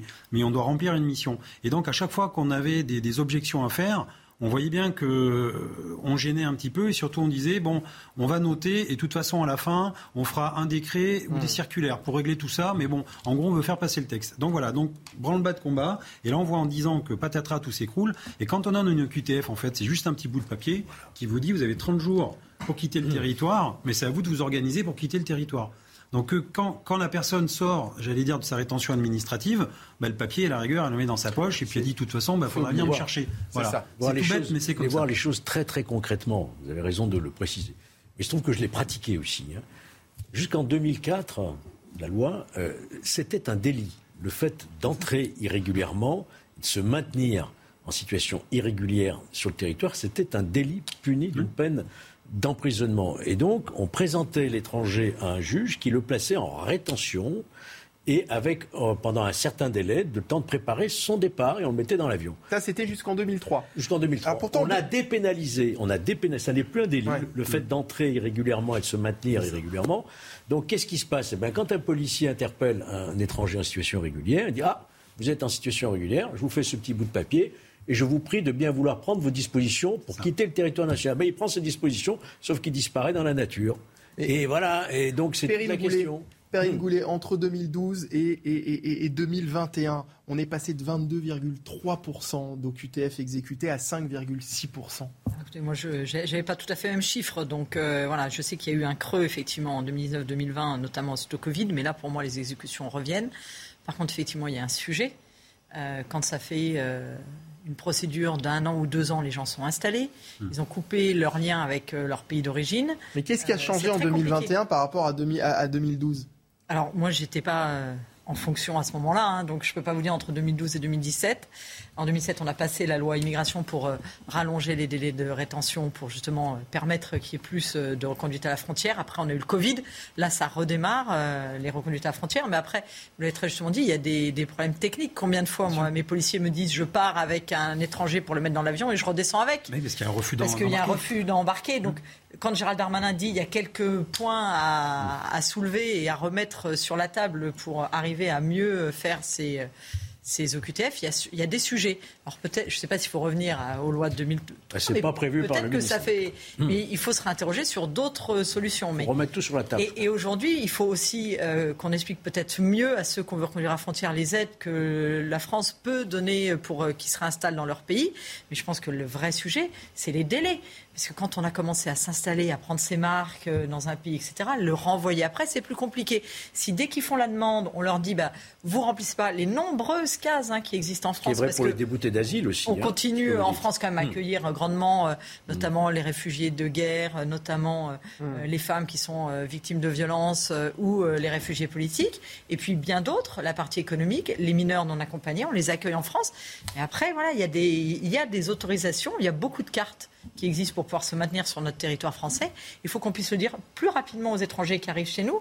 Soit, oui, vous remplissez les cartes et enfin vous remplissez les, conditions et vous pouvez rester dans notre pays, ou non, vous ne pouvez pas, mais dans ce cas-là, on les aide à, repartir tout de suite. Parce que quand on a coupé euh, le lien avec son pays d'origine et quand on a installé euh, complètement chez nous, c'est compliqué après de, de, déraciner ce que nous expliquait euh, euh, Jean-Christophe Couvi aussi, le fait de leur dire voilà, vous avez 30 jours pour quitter, leur mettre un petit papier, effectivement, derrière. Et, après, moi, j'attire quand même l'attention sur ce nombre d'OQTF euh, pour être beaucoup sur le, le, suivi des enfants. il y a beaucoup de mineurs non accompagnés parce que les papiers ne sont pas faits en temps et en heure avant leurs 18 ans, se retrouvent le jour de leurs 18 ans avec une OQTF mais elles ne sont pas exécutées parce qu'en en fait, ces enfants sont intégrés, enfin ces ados maintenant, sont pas tous, mais certains sont intégrés. Mm. Moi-même, il m'arrive de demander à mon préfet euh, d'accélérer la carte parce que tel jeune est en apprentissage mm. ou, euh, ou etc. Donc il faut qu'on regarde la situation de chacun, mais on ne peut pas laisser des gens s'installer deux ans dans notre pays et après leur dire bah non, en fait, vous ne pouviez pas rester. À un moment, il faut qu'on qu'on accélère les procédures, et je pense que ça, c'est vraiment l'enjeu. Accélérer les procédures et les, les, laisser des jours et des jours en centre de rétention, je ne pense pas que ce soit la solution. Et voilà, c'est pas, on ne peut pas laisser dans un centre de rétention à vitam aeternam. Il faut qu'on les renvoie plus vite, mais qu'on aide effectivement aussi les forces de l'ordre à les remettre dans l'avion plus facilement. On va marquer une pause. On revient euh, bien évidemment dans un instant pour la suite de la belle équipe, toujours en compagnie de Georges Fenech, Yves Bourdillon, pardon, Perrine Et Jean-Christophe Couvi. Vous restez avec nous en direct sur CNews. On revient juste après la pub. 14h59 de retour sur CNews en direct pour euh, la belle équipe de l'été avec Georges Fenech, Yves Bourdillon, Perrine Goulet et Jean-Christophe que faire pour redonner l'envie aux soignants de travailler dans les hôpitaux? C'est le sujet que nous allons euh, traiter euh, dans un instant avec nos invités. et nous retrouverons avec nous Christophe Prudhomme, qui est médecin au SAMU de la Seine-Saint-Denis, porte-parole de l'Association des médecins urgentistes de France, qui sera également avec nous pour, débattre de cette question-là. Mais d'abord, il est quasiment 15 heures, l'heure de retrouver l'essentiel de l'actualité avec Vincent Fandège. À la une, 26 départements toujours placés en vigilance orange canicule. Les températures ne descendent pas dans le sud de la France. Une quatrième vague de chaleur pourrait même toucher la France la semaine prochaine. Les précisions de notre journaliste météo, Karine Durand. Après les températures caniculaires enregistrées ce mercredi avec 41 dans l'Indre, 40 en Gironde, 39 dans les Landes par exemple, eh bien la chaleur semble ne plus vouloir quitter la moitié sud du pays. Quasiment partout en France, les températures sont en baisse, mais pour le sud-est, la Drôme, l'Ardèche en particulier, il va faire encore très chaud ce week-end. Il n'est même pas sûr que l'alerte météo canicule de Météo France soit levée euh, ce week-end comme prévu. Et en plus, la semaine prochaine, on entrevoit déjà le spectre d'une peut-être quatrième vague euh, de chaleur au cours de cet été. L'anticyclone, une fois de plus, va remonter bien plus au nord que prévu. Sur la France, sur l'Angleterre, il va à nouveau piéger de fortes chaleurs et on se dirige peut-être, c'est à confirmer, vers une nouvelle vague de chaleur en fin de semaine prochaine. En ce qui concerne la sécheresse, aucune amélioration à attendre non plus au cours des 15 prochains jours minimum. Hein. aucune vraie perturbation euh, pluvieuse en vue, tout au plus quelques orages qui seront faiblement euh, pluvieux. Il faut savoir que, comme on peut le voir sur les images radar, on aura quelques averses, quelques orages dispersés, mais l'atmosphère, les basses couches sont tellement sèches qu'en fait, la plupart des précipitations vont s'évaporer dans l'air avant même de toucher le sol. Donc, ce mois d'août, pour le moment, s'annonce également historiquement sec, comme le mois de juillet qui vient de s'écouler. Nouveau guet-apens contre les forces de l'ordre, cette fois-ci à Sevran, en Seine-Saint-Denis. Vers 22h30 mardi, un barrage de conteneurs et de poubelles a été incendié dans le quartier des Baudottes. À leur arrivée, les pompiers et les policiers ont été ciblés par des jets de pavés et des tirs de mortier. Vous voyez les, explications de Redem Rabbit. Vers 22h30 ce mardi, dans le quartier des Baudottes à Sevran, un barrage de conteneurs et des poubelles sont incendiés. Des sapeurs-pompiers arrivent sur place pour éteindre le feu. La police sécurise les opérations. Les forces de l'ordre sont alors prises à partie, victimes de jets de pavés et de mortiers. Deux policiers ont été légèrement blessés. Donc on a un collègue qui a quatre points de suture parce qu'il a pris un pavé, un autre qui a pris un mortier d'artifice qui été gravement brûlé au troisième degré dans le cou. Les gens qui vivent, qui ont vu juste être tranquilles, eh ben, souffrent de quoi? Ben, Ils prennent du gaz lacrymogène, du bruit, de la peur, des voitures brûlées. Et en fait, ils vivent dans une espèce de, euh, microcosme euh, de peur qui fait que même à la rigueur, des fois ils disent mais les policiers ne venaient même plus à la rigueur. Le calme est revenu vers minuit après que le quartier ait été sécurisé. Une enquête a été ouverte. Gérald Darmanin, le ministre de l'Intérieur, était notre invité exceptionnel ce matin. Il est revenu sur cet événement. Vous savez, le trafic de drogue, c'est parfois 30 000, 40 000, 50 000 euros par jour d'argent liquide. Donc quand la police assèche comme elle le fait, puisqu'on lutte implacablement contre la drogue avec beaucoup de résultats, il y a des réactions qui sont évidemment absolument euh, condamnables, mais qui sont aussi la démonstration du service euh, d'efficacité des services de police. D'ailleurs, le maire de Limoges, qui est, LR, euh, soutient l'action de la police et, je le remercie. Nous avons dépêché une unité de CRS, qui reste d'ailleurs aussi à, Limoges et qui procède en ce moment même, depuis de nuit, à de très nombreuses interpellations. Et ce sera évidemment le cas aussi à Sevran. Et on va regarder exactement ce qui s'est passé à Vitry. Et pour terminer, les suites de l'accident à la poudrerie de Bergerac hier. La cause des explosions n'est pas encore déterminée.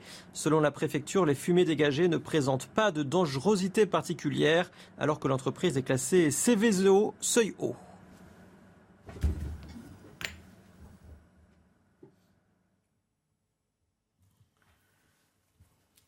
Merci Vincent, Vincent Fandèche pour le rappel des titres CNews qui sera de retour donc dans une demi-heure.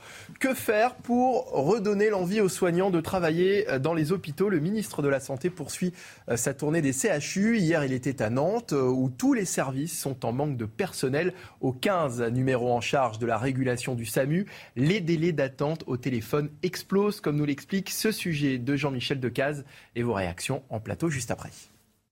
Des moyens pour l'hôpital public, c'est ce qu'on veut aujourd'hui. Fin de visite bruyante pour le ministre de la Santé au CHU de Nantes. C'est à ce moment-là que le témoignage d'une soignante de l'hôpital est rendu public par la CGT. Hier, en appelant le SAMU, il fallait attendre trois heures pour avoir un médecin au téléphone. Le syndicat avait été convié à une réunion avec un conseiller de François Braun en marge de son passage dans les services de l'hôpital, dont celui du centre 15 au SAMU. C'est lors de cette réunion que la soignante à tout raconter. Il lui fallait attendre trois heures pour pouvoir avoir un médecin au, au bout du fil parce qu'il y avait 52 patients qui attendaient. Il fallait rester en ligne. Rester en ligne pendant trois heures, c'est finalement le mari de la soignante qui, sur un autre téléphone, réussit à joindre un médecin régulateur. La crise des vocations à l'hôpital public n'épargne donc pas le SAMU. La chef du service pédiatrie n'a jamais vu ça. On est euh, dans, quelque chose d'historique, hein, certainement, avec d'une part l'épuisement des équipes et, euh, et puis cette inquiétude l'inquiétude de, tous nos concitoyens. Hein. Les Français sont inquiets. Actuellement, à Nantes, le CHU doit faire face à 12% d'absentéisme chez le personnel et à 260 000 jours d'arrêt de travail. Et avec nous pour en parler, j'accueille Christophe Prudhomme, médecin au SAMU de Seine-Saint-Denis, porte-parole de l'Association des médecins urgentistes de France. Bonjour. Bonjour. Merci d'avoir accepté notre invitation. Alors, docteur, je sais que nous sommes au, mois d'août, mais quand même, comment est-ce qu'on peut arriver à faire attendre les gens trois heures euh, au téléphone pour une urgence? Bah, Parce que le système est en train de s'effondrer. De plan d'économie en plan d'économie, d'absence de recrutement, euh, aujourd'hui, le système s'effondre. C'est-à-dire que euh, les gens se sont mobilisés depuis des années. La période Covid a été particulièrement difficile. Nous étions déjà en sous-effectif et aujourd'hui, l'hôpital s'écroule parce que les gens démissionnent en masse. Au regard des conditions de travail et de la faiblesse des rémunérations, les gens préfèrent partir. Mais vous savez, c'est de, de l'assistant de régulation médicale jusqu'au médecin. J'ai des collègues jeunes médecins euh, qui sont des praticiens hospitaliers, vous voyez, donc qui sont statutaires à l'hôpital et qui se disent mais pourquoi je reste là euh, alors que si je passe euh, du côté libéral, je vais gagner deux fois plus pour faire le même travail avec moins de contraintes.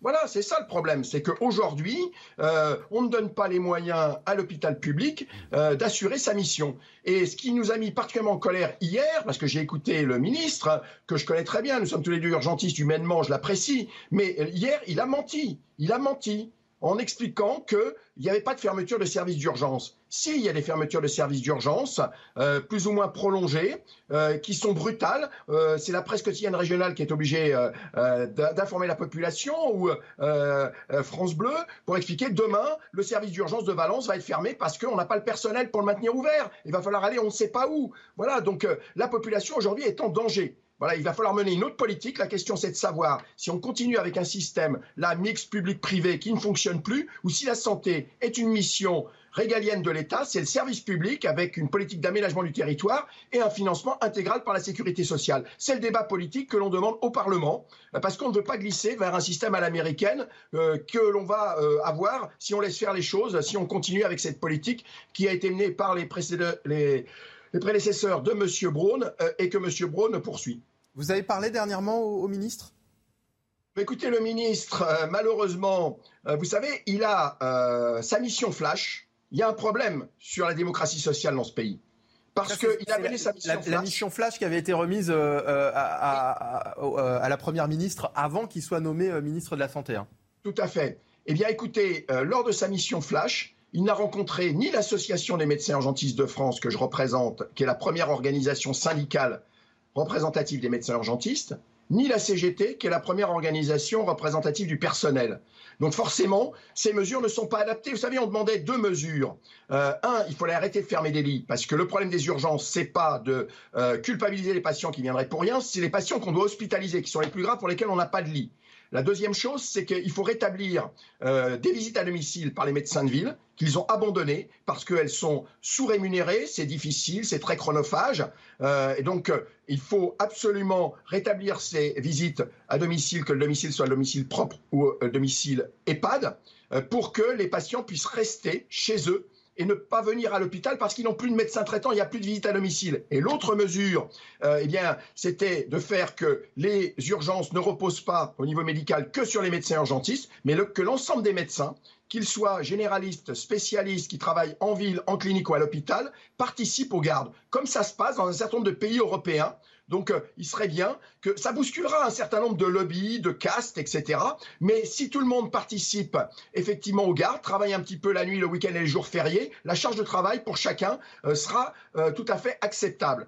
Aujourd'hui, effectivement, ce n'est pas le, il y a une désorganisation totale de notre système de santé qui fait qu'aujourd'hui, bah, écoutez, quand vous ne trouvez pas un médecin en ville, que vous êtes, même si vous avez que, que 42 fièvres, que ce n'est pas très grave, où allez-vous? Où allez-vous? Voilà. Euh, et euh, il y a un autre problème euh, sur lequel je voudrais alerter vos auditeurs, c'est que les campagnes de publicité faites par les agences régionales de santé en disant aux patients de ne pas venir aux urgences sont inadaptées. J'ai vu des, images où on montre une personne. ça faisait clairement partie hein, de la mission flash de, François Braun. Hein.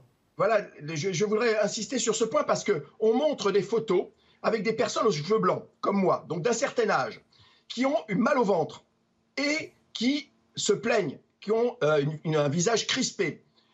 Il faut savoir que euh, la douleur abdominale, c'est très compliqué pour savoir si c'est grave ou pas grave. Et de demander aux gens d'attendre, d'appeler le SAMU qui répond au bout d'une heure, deux heures, non, on a besoin de voir un médecin euh, ça se traite physiquement, en contact physique. Il faut mettre une main sur le ventre. Si on a un doute, il faut faire une échographie. Et il ne faut pas attendre. Euh, ça, c'est, je, le dis avec force, c'est meurtrier de faire une publicité de ce type-là. Et je vous le dis, en tant qu'urgentiste, je connais mon métier. Je fais ça depuis 40 ans. La douleur abdominale, c'est là où on se trompe le plus souvent.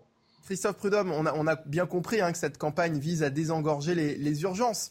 Euh, euh, mais alors, si c'est une mauvaise idée, qu'est-ce qu'il faudrait faire pour arriver justement à désengorger les, urgences de, notre pays bah, Écoutez, je vous ai donné, deux, euh, deux propositions. Il faut que les médecins de ville fassent des visites à domicile. Aujourd'hui, vous avez 600 000 personnes, vous avez 6 millions de personnes qui n'ont plus de médecin traitant, dont 600 000 qui ont ce qu'on appelle des affections de longue durée, c'est-à-dire des maladies graves, qui n'ont plus de médecin traitant. Il faut que ces personnes, qui souvent sont des personnes âgées, donc ils ne peuvent pas se déplacer, puissent voir un médecin qui vienne chez eux. J'ai été hier dans un EHPAD, il n'y a plus de médecin. Le, dernier passage d'un médecin dans cet EHPAD, c'était il y a 15 jours. Et j'ai eu aussi au téléphone des personnes, deux personnes de 80 ans, encore relativement autonomes à domicile. Leur médecin traitant est décédé. Ils n'ont pas trouvé de médecin pour le remplacer. Ils n'ont plus de médecin traitant. Donc euh, il y a un véritable problème. Il faut organiser le système de santé mais il va falloir, effectivement, c'est clivant. Il faut dire les choses comme elles sont. Est-ce que la santé, c'est un service public? Dans le cadre de l'aménagement du territoire, on régule l'installation des médecins, on crée des centres de santé, on arrête de fermer les hôpitaux de proximité pour tout concentrer sur les CHU. Effectivement, c'est pas le projet de M. Macron. C'est ça le problème. Aujourd'hui, il y a une opposition frontale entre deux visions de la médecine. Est-ce que la santé est un secteur dans lequel euh, le privé lucratif, c'est-à-dire le secteur marchand, peut intervenir, ou est-ce que ça va relever intégralement du service public et un financement intégral par la sécurité sociale? Christophe Prudhomme, c'est malheureux, mais les problèmes que vous dénoncez ne, ne, datent pas d'hier. Quelle est la prochaine étape si euh, on ne trouve pas réellement une solution euh, aujourd'hui? On a l'impression qu'on ne peut pas faire pire, en fait, quand on voit ce qui se passe. Eh bien, la prochaine étape, et on y travaille, c'est une révolte de la population. Et ça sera d'une autre ampleur que les Gilets jaunes. Parce que ne plus avoir de médecin traitant, voire fermer son hôpital, voire fermer sa maternité, ne pas pouvoir avoir un médecin quand on a 42 fièvres, ne pas pouvoir accoucher à moins de 50 km de chez soi, écoutez, dans un pays qui se dit une des premières puissances mondiales, c'est quand même euh, scandaleux. Donc nous demandons à ce qu'il y ait en urgence un débat à l'Assemblée nationale sur l'avenir de notre système de santé et de protection sociale et qu'on aille jusqu'au bout. Est-ce qu'on continue avec Orpea, avec euh, ces suceurs de sang qui ont volé des centaines de millions d'euros à la sécurité sociale et aux patients et à leurs familles? Est-ce qu'on continue avec ces gens-là?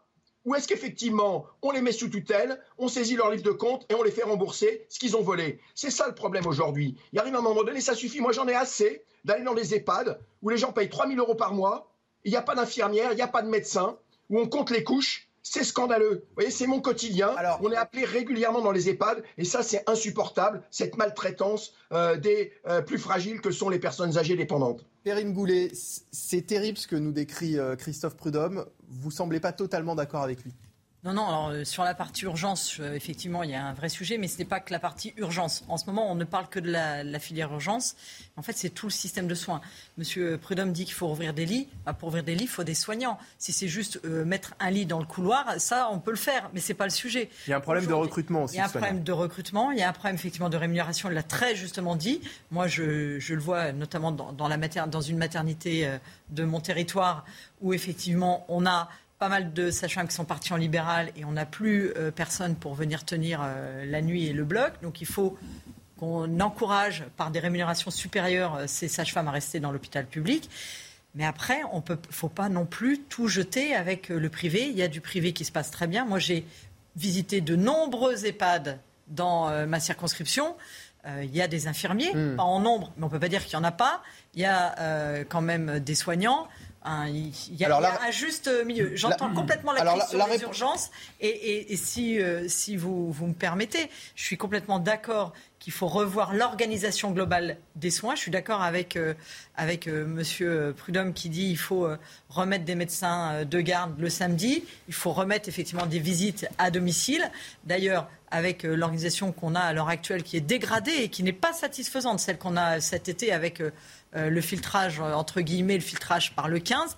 En tout état de cause, j'ai une maison médicale qui d'habitude euh, n'a pas énormément de visites. Avec cette réorientation, on voit bien qu'il y avait un certain nombre de patients qui allaient par facilité aux urgences qui peuvent très bien aller à la maison de garde. Donc on a aussi une éducation à faire. J'entends que les spots sont peut-être pas euh, adéquates, mais il faut quand même qu'on rééduque aussi euh, les gens à ne pas aller aux urgences tout le temps. Il y a des maisons de garde. Alors Christophe Prudhomme vous répond. En termes de rééducation, est particulièrement choquant. Il est choquant. Le terme de rééducation, parce que vous n'avez pas très bien entendu Madame au début. Poulet vient de parler de rééducation. Dans un département, dans un département où on s'est battu, il y a quelques années, je me suis déplacé à Nevers pour empêcher la fermeture du SAMU. Oui, moi pour aussi. empêcher la fermeture du SAMU, qui a été accélérée euh, par le euh, gouvernement dont elle fait partie. Heureusement qu'on s'est battu euh, dans le département limitrophe, qui est celui de Lyon, pour conserver le SAMU d'Auxerre. Hein, donc voilà, on ferme. Et alors, Madame Goulet. Ah, mais je partage parce que j'étais contre le 15 dans mon département. J'ai soutenu, votre démarche. alors, Goulet, laissez terminer euh, Christophe Prudhomme. Il faut, assumer, il faut assumer la continuité de la politique d'un gouvernement que vous soutenez. Le résultat, ça a été que, après que l'on ait fait partir le SAMU, qu'est-ce qui s'est effondré? La maternité.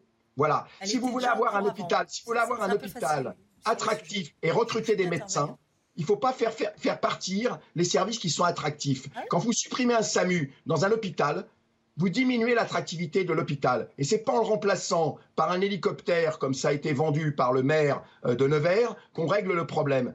Et je suis très inquiet, moi, de, de, la situation sanitaire dans la Nièvre, parce que les choses se dégradent de jour en jour dans les hôpitaux de proximité de la Nièvre et alentour, où ça va très très mal. Voilà, donc déjà, dans un hôpital préfecture, qu'il n'y ait plus de SAMU, qu'on ait tout rapatrié à Dijon, qui dysfonctionne parce que les médecins qui étaient à Nevers, au SAMU, je les ai rencontrés. Quand on a fermé le SAMU, on leur a dit allez travailler à Dijon. Ils ont démissionné, ils ne sont pas allés travailler à Dijon parce qu'on les a méprisés. Voilà, il faudrait aussi écouter un petit peu les professionnels de santé, ce qui n'est pas le cas. Et c'est là où j'allais en venir euh, sur le, le sujet.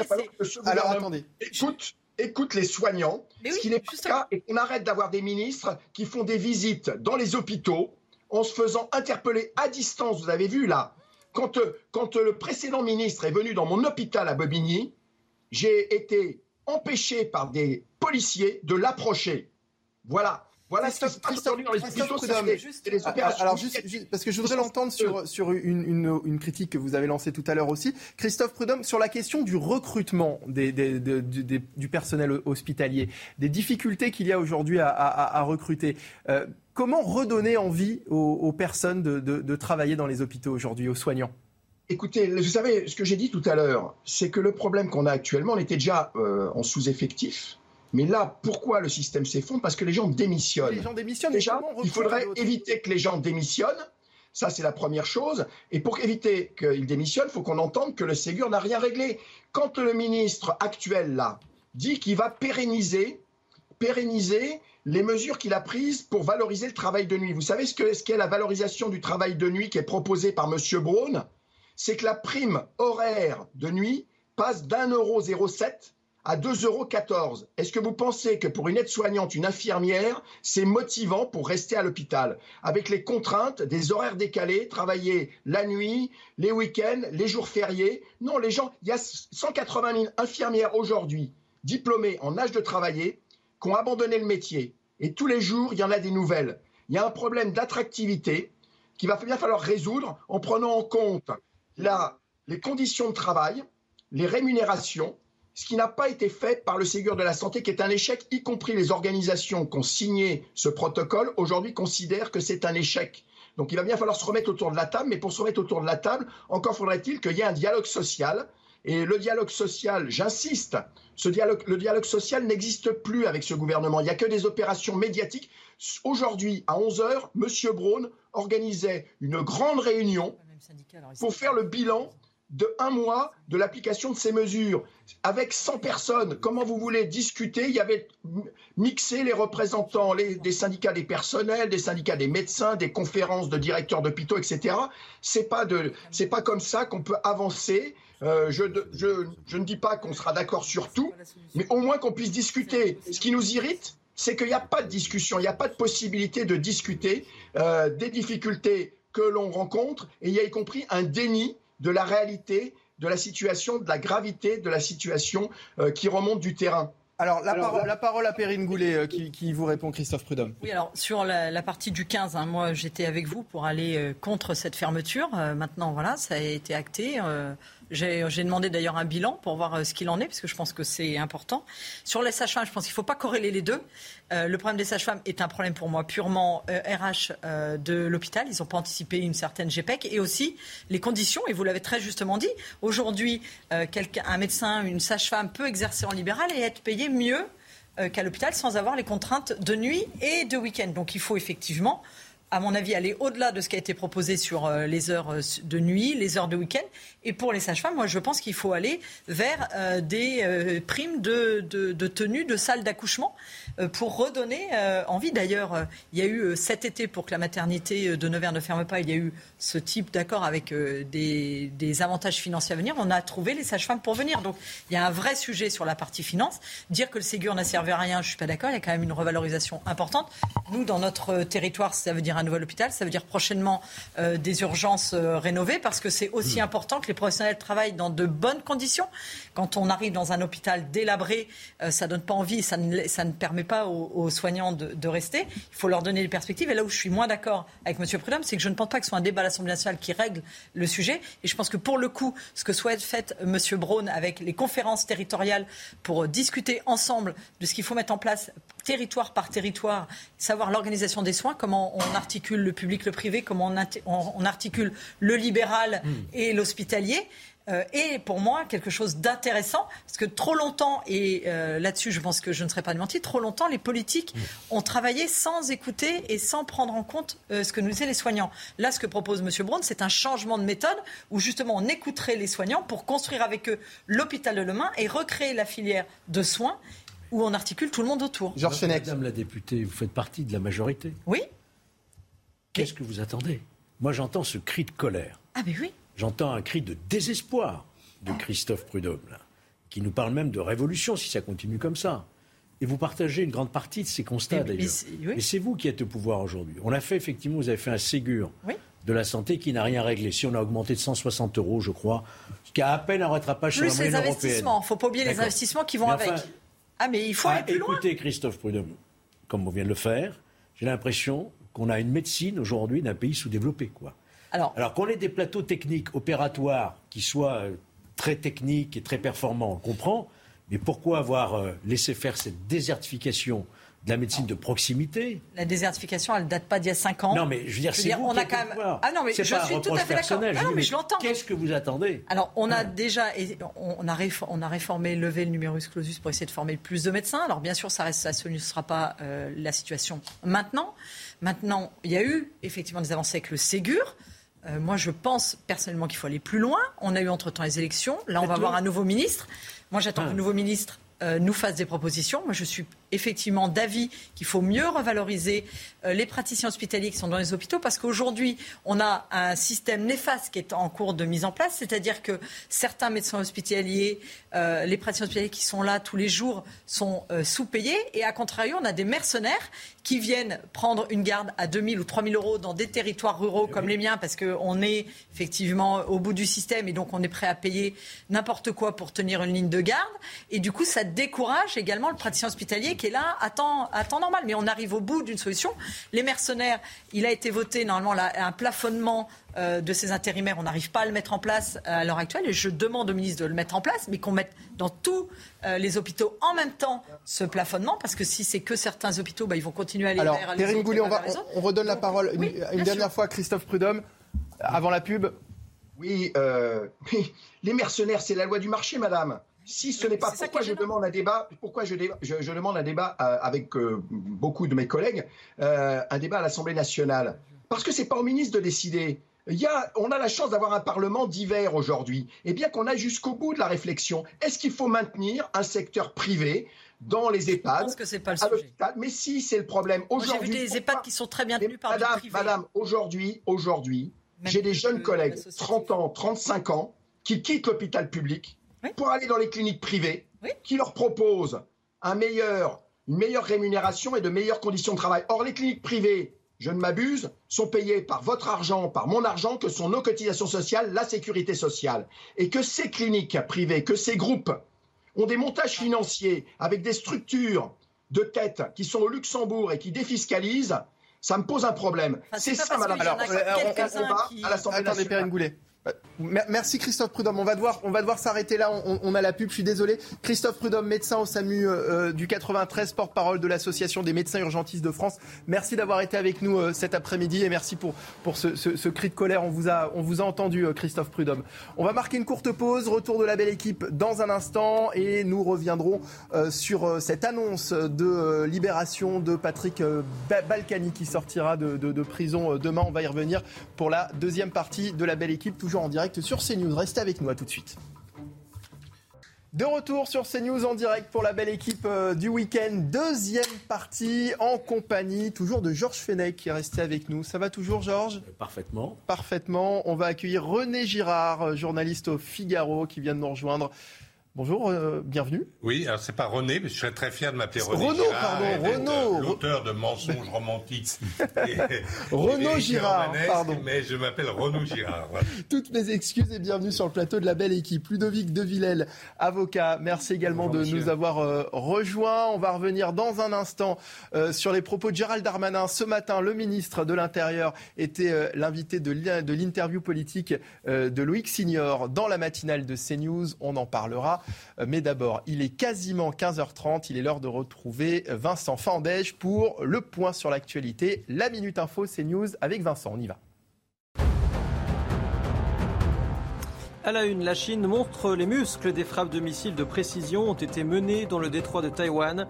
La marine et les forces aériennes effectuent des manœuvres autour de l'île en représailles à la visite de Nancy Pelosi avant-hier.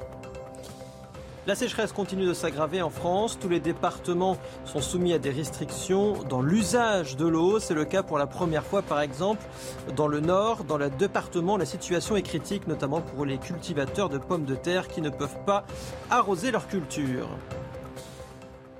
Et puis un nouveau guet-apens à Sevran contre les forces de l'ordre. Cette fois-ci, euh, c'était en Seine-Saint-Denis. Donc vers 22h30 mardi, un barrage de conteneurs et de poubelles a été incendié dans le quartier des Baudottes. À leur arrivée, pompiers et policiers ont été ciblés par des jets de pavés et des tirs de mortier. Deux policiers ont été légèrement blessés.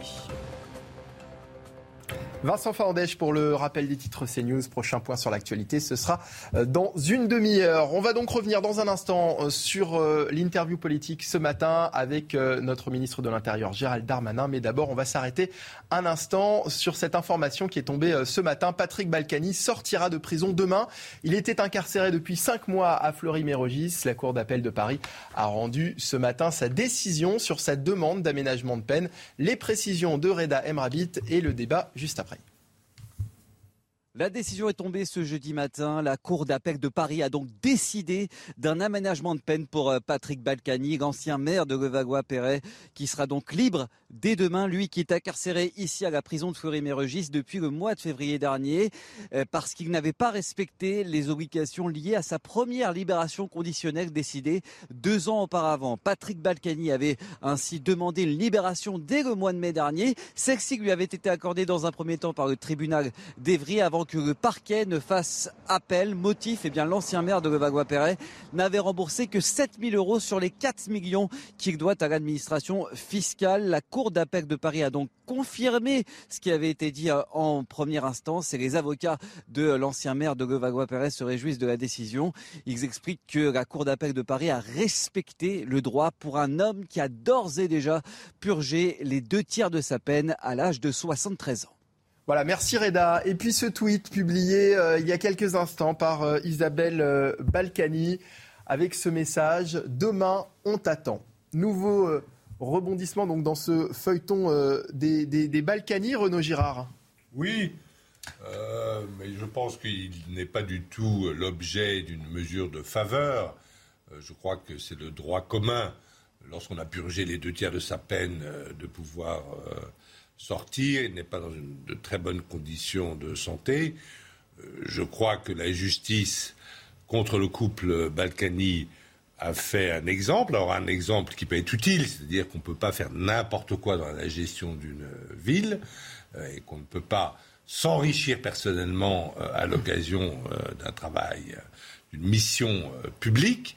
Euh, alors on peut appeler ça un apostolat public, euh, mais euh, voilà, c'est il y a des règles très strictes. Hein. Pardon? Georges Fenech. qui lui était reproché. Qu'est-ce qui lui a été reproché? De la fraude fiscale. C'est pas de l'argent public. Oui, mais et l'argent qu'il avait, c'était d'où?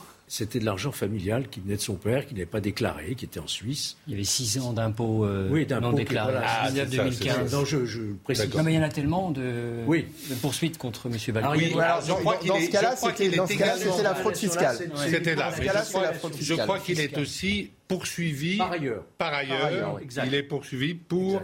Mais pas dans cette condamnation. Pas dans cette condamnation-là, mais il est poursuivi. Euh, alors peut-être qu'on euh, ne va pas le remettre en prison s'il est à nouveau condamné, euh, on, verra. Euh, mais mon sentiment, si vous me demandez mon sentiment, c'est que, voilà, euh, l'homme a purgé sa peine, le droit a été rappelé, le droit fiscal, et que maintenant, ben, on peut laisser tranquille le couple Balkany. Ludovic de Villèle. alors je ne suis pas tout à fait d'accord avec ce que dit euh, Renaud Girard, pardonnez-moi. Euh, d'abord, la justice n'a pas fait, de, je pense, de M. Balkany ou de, des affaires Balkany un exemple. La justice a tranché. Euh, certes, c'est un, couple ou un homme très connu, mais la justice n'est pas là, je pense, pour faire des exemples. Elle doit, être, elle doit traiter tous les citoyens, quelle que soit leur qualité, de manière juste et égalitaire. Donc je ne pense pas qu'il y ait eu un exemple, même si effectivement il y a eu une publicité, si je puis dire, sur, sur l'incarnation de M. Balkany. Ce n'est pas péjoratif, je veux dire, faire un exemple. Hein, il y a même eu un traitement très personnalisé. Moi, je me souviens du mandat de dépôt à l'audience. Oui, c'est assez rare. Oui. Euh, je n'avais jamais vu.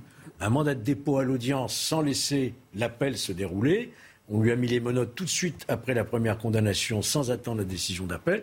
C'était un régime particulièrement rigoureux quasiment sans précédent. Ludovic de, Villel, on parle de fraude fiscale. Est-ce que ça arrive souvent, hmm. comme hmm. vient de le décrire Georges Fenech Très rarement. Alors, je, suis d'accord, mais c'est peut-être. Donc, c'est un, donc c'est un, donc c'est un exemple. Il y a un message qui avait été passé. Oui, en quelque sorte. On peut, sans doute saluer cet exemple-là, si ça peut donner des idées à certains de ne pas le faire. Ou peut-être le critiquer aussi. Voilà, bon, le verre à moitié vide ou le verre à moitié plein. Mais vous voyez, ça, rejoint aussi une, une, une, information que vous venez de donner, Madame Balkany. Et je peux comprendre qu'elle soit très heureuse de retrouver son mari. Pas de débat là-dessus. Mais de Euh, on t'attend tous demain. Je trouve que ce couple-là fait de leur vie, mais ce n'est pas nouveau, une affaire publique. Tout, doit être exposé. Je me doute que Mme Balkany est très heureuse. Je me doute que M. Balkany est très heureux de retrouver son épouse et de retourner chez lui. Mais un, il n'a pas fini de purger sa peine. Comme vous l'avez rappelé, c'est deux tiers. Voilà, donc il doit respecter maintenant, parce qu'il est sous contrôle judiciaire. Ça veut dire qu'il y a un certain nombre de contraintes. C'est une liberté euh, sous contrainte. je pense que la moindre des choses, c'est d'adapter un profil bas. Voilà. Ce n'est pas une victoire, le droit a été dit, donc euh, c'est peut-être, il y a peut-être eu un exemple lorsqu'il a été condamné, mais le droit parle. On a considéré que, eu égard à la condamnation de moins de 5 ans, les deux tiers de peine de prison euh, de sa peine effectuée, il avait droit à une liberté. Donc s'il a été un exemple à une époque, aujourd'hui il a été traité, je l'espère, vous allez me confirmer, comme un, un, détenu on, pense à l'homme. classique. Oui, oui, mais c'est tout à fait normal. oui, oui. Il y a 73 ans il n'a pas tué, hein, il n'a pas commis De, violence. Je veux dire. bon, il y, a un fait qui est, qui est, répréhensible, il a été condamné, mais évitons, entre guillemets, un acharnement, parce que ça n'est pas une bonne justice. Une justice doit être équitable, vous l'avez dit, pour tout le monde. Équitable pour tout le monde. Et on évoquait sur ce plateau tout à l'heure le fait que euh, des, des, des, policiers étaient agressés que des, personnes qui étaient euh, responsables de ça, euh, elles n'étaient parfois pas poursuivies ou, n'exécutaient pas leur peine. pour autant, monsieur, vous n'avez pas, pardon de dire ça comme ça, hein, de, de tweets des épouses ou des conjoints de ces policiers qui viennent dire mon conjoint policier ne rentrera pas ce peut-être Parce qu'on les suit pas, peut-être parce qu'on les suit pas sur Twitter aussi. Hein. faut. on, est dans un monde quand même très médiatisé et je trouve que le couple Balkany ne donne pas une bonne image de lui. Voilà, si vous le permettez, c'est un sentiment très personnel. Voilà, il a purge sa peine, tant mieux pour lui, le droit a été dit dit, il va pouvoir passer cet été avec, avec son épouse. Encore une fois, ça, c'est, je ne me prononce pas. Sur le plan juridique, est-ce qu'il peut encore continuer longtemps à faire des allers-retours entre la prison et la maison bah, comme, il, le fait Ah bah s'il ne respecte pas, il est sous contrôle. Hein, sous libération conditionnelle. Voilà, absolument. Donc il a l'interdiction sans doute de, de, quitter le territoire français, l'obligation de s'acquitter de sa dette fiscale, qui est loin, ça a été rappelé je crois dans votre reportage, elle est plus de 4 millions. Euh, et puis de ne pas rencontrer certaines personnes. Donc il n'est pas en liberté comme vous. Hmm. Donc si, si, jamais il ne le respecte pas, mais je crois qu'il a payé pour savoir qu'il valait mieux respecter ses obligations, il peut y retourner. Puis par ailleurs, ça a été évoqué, il y a d'autres affaires balkaniques qui vont venir. Je ne préjuge pas du tout de la décision qui sera rendue, bien évidemment. Allez, on passe à autre chose. Ce matin, Gérald Darmanin était donc l'invité de l'interview politique de Loïc Signor dans la matinale de CNews. Il est revenu notamment sur la polémique née après l'annonce de sa décision d'expulser l'imam Iqiyoussen en raison de ses propos antisémites et complotistes. Une audience euh, a lieu d'ailleurs cet après-midi devant le tribunal administratif de Paris après le dépôt d'un référé libéré par son avocate. Un rappel des faits avec le sujet de Jeanne Cancard et Sandra Chambaud et puis le débat juste après. Hassan Ikwisen est accusé d'avoir diffusé des thèses antisémites et complotistes. Celui qui est aussi appelé le prêcheur des banlieues a un passif chargé à son actif. En 2003, ce prédicateur du Nord fait une déclaration choc, citée ce mardi par le ministre de l'Intérieur à l'Assemblée nationale. Le peuple juif est ingrat et il a besoin d'être rappelé à l'ordre. Gérald Darmanin souligne aussi la décision de l'imam à sa majorité. Né en France, Hassan Iquissen n'a pas à ce moment-là, selon le ministre de l'Intérieur, choisi la nationalité française. Depuis, le Marocain de 58 ans reste en France grâce à des titres de séjour, dont le dernier a expiré le 3 juin dernier et n'a pas été renouvelé en raison de ce qui lui est reproché. Le prêcheur est aussi accusé d'avoir à plusieurs reprises évoqué l'existence d'un complot international et millénaire. Les textes aujourd'hui le prouvent, les sionistes ont été de connivence avec Hitler. Il fallait pousser les juifs d'Allemagne, de France à quitter l'Europe pour la Palestine. Pour les obliger, il fallait leur faire du mal. La liste des accusations est longue et concerne principalement des propos séparatistes et discriminatoires. Il rejette le mariage civil au seul profit, je cite, du mariage religieux. Il nie l'égalité entre les femmes et les hommes. Il qualifie de, je cite, pseudo-attentats les attentats commis en France depuis 2015. Très influent sur les réseaux sociaux, la chaîne YouTube d'Hassan Iquissen est suivie par plus de 170 000 personnes, avec sur l'ensemble de ses vidéos plus de 30 millions de vues. Renaud Girard, cet imam doit-il être expulsé? Ah, Je pense, je pense qu'il n'a rien à faire euh, en France. Euh, il est d'une famille, euh, donc issu d'une famille de Sousse. donc ils sont arrivés en France il y a des valeurs en France. Il y a par exemple euh, cette valeur euh, d'égalité des femmes et des hommes qui est très importante euh, pour nous. On ne pense pas, par exemple, que le témoignage d'une femme vaut la moitié d'un témoignage d'un homme. S'il y a un accident de voiture, le témoignage d'une femme va valoir celui du témoignage d'un homme. Eh bien, cet imam pense le contraire et voudrait qu'on applique le contraire. Et donc, il n'a rien à faire en France, puisque finalement, il n'aime pas la France, il n'aime pas son drapeau, il n'aime pas ses lois, il n'aime pas son histoire. Tu n'aimes pas la France, tu la quittes. Voilà, et tu euh, vas pouvoir euh, euh, aller dans un pays musulman où les femmes seront voilées, seront certainement pas les égales des hommes, et tu y vivras parfaitement bien. Tu n'as pas à vivre en France et tu n'as pas à faire de la propagande pour euh, l'idéologie, puisqu'il faut dire les choses, euh, hmm.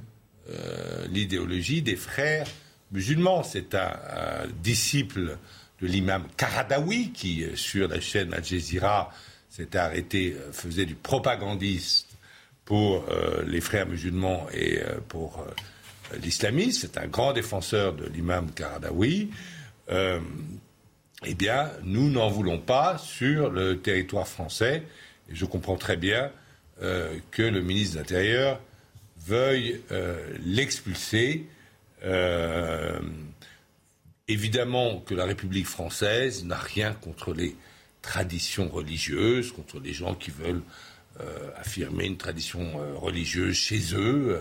mais chez nous, en France, on sépare le politique du religieux et l'idéologie euh, des frères musulmans qui fait en fait primer, qui mélange complètement le politique et le religieux, n'a rien à faire sur notre territoire. Ludovic de Villèle, cet imam a-t-il un recours juridique, quel qu'il soit, qui lui permettrait d'échapper à cette, à cette expulsion? Alors d'échapper, euh, pas immédiatement. Il a déjà exercé deux recours, l'un devant la Cour européenne des droits de l'homme qui a rendu sa décision hier, qui euh, refuse de suspendre l'extradition euh, que va demander le ministre de l'Intérieur, au motif, j'ai lu l'extrait de la Cour européenne des droits de l'homme, au motif qu'il n'y avait pas de risque pour sa santé, sa sécurité en, en retournant au Maroc. Et puis, euh, euh, il a exercé aussi un recours en référé liberté, un référé liberté, mesure d'urgence, et le juge statue.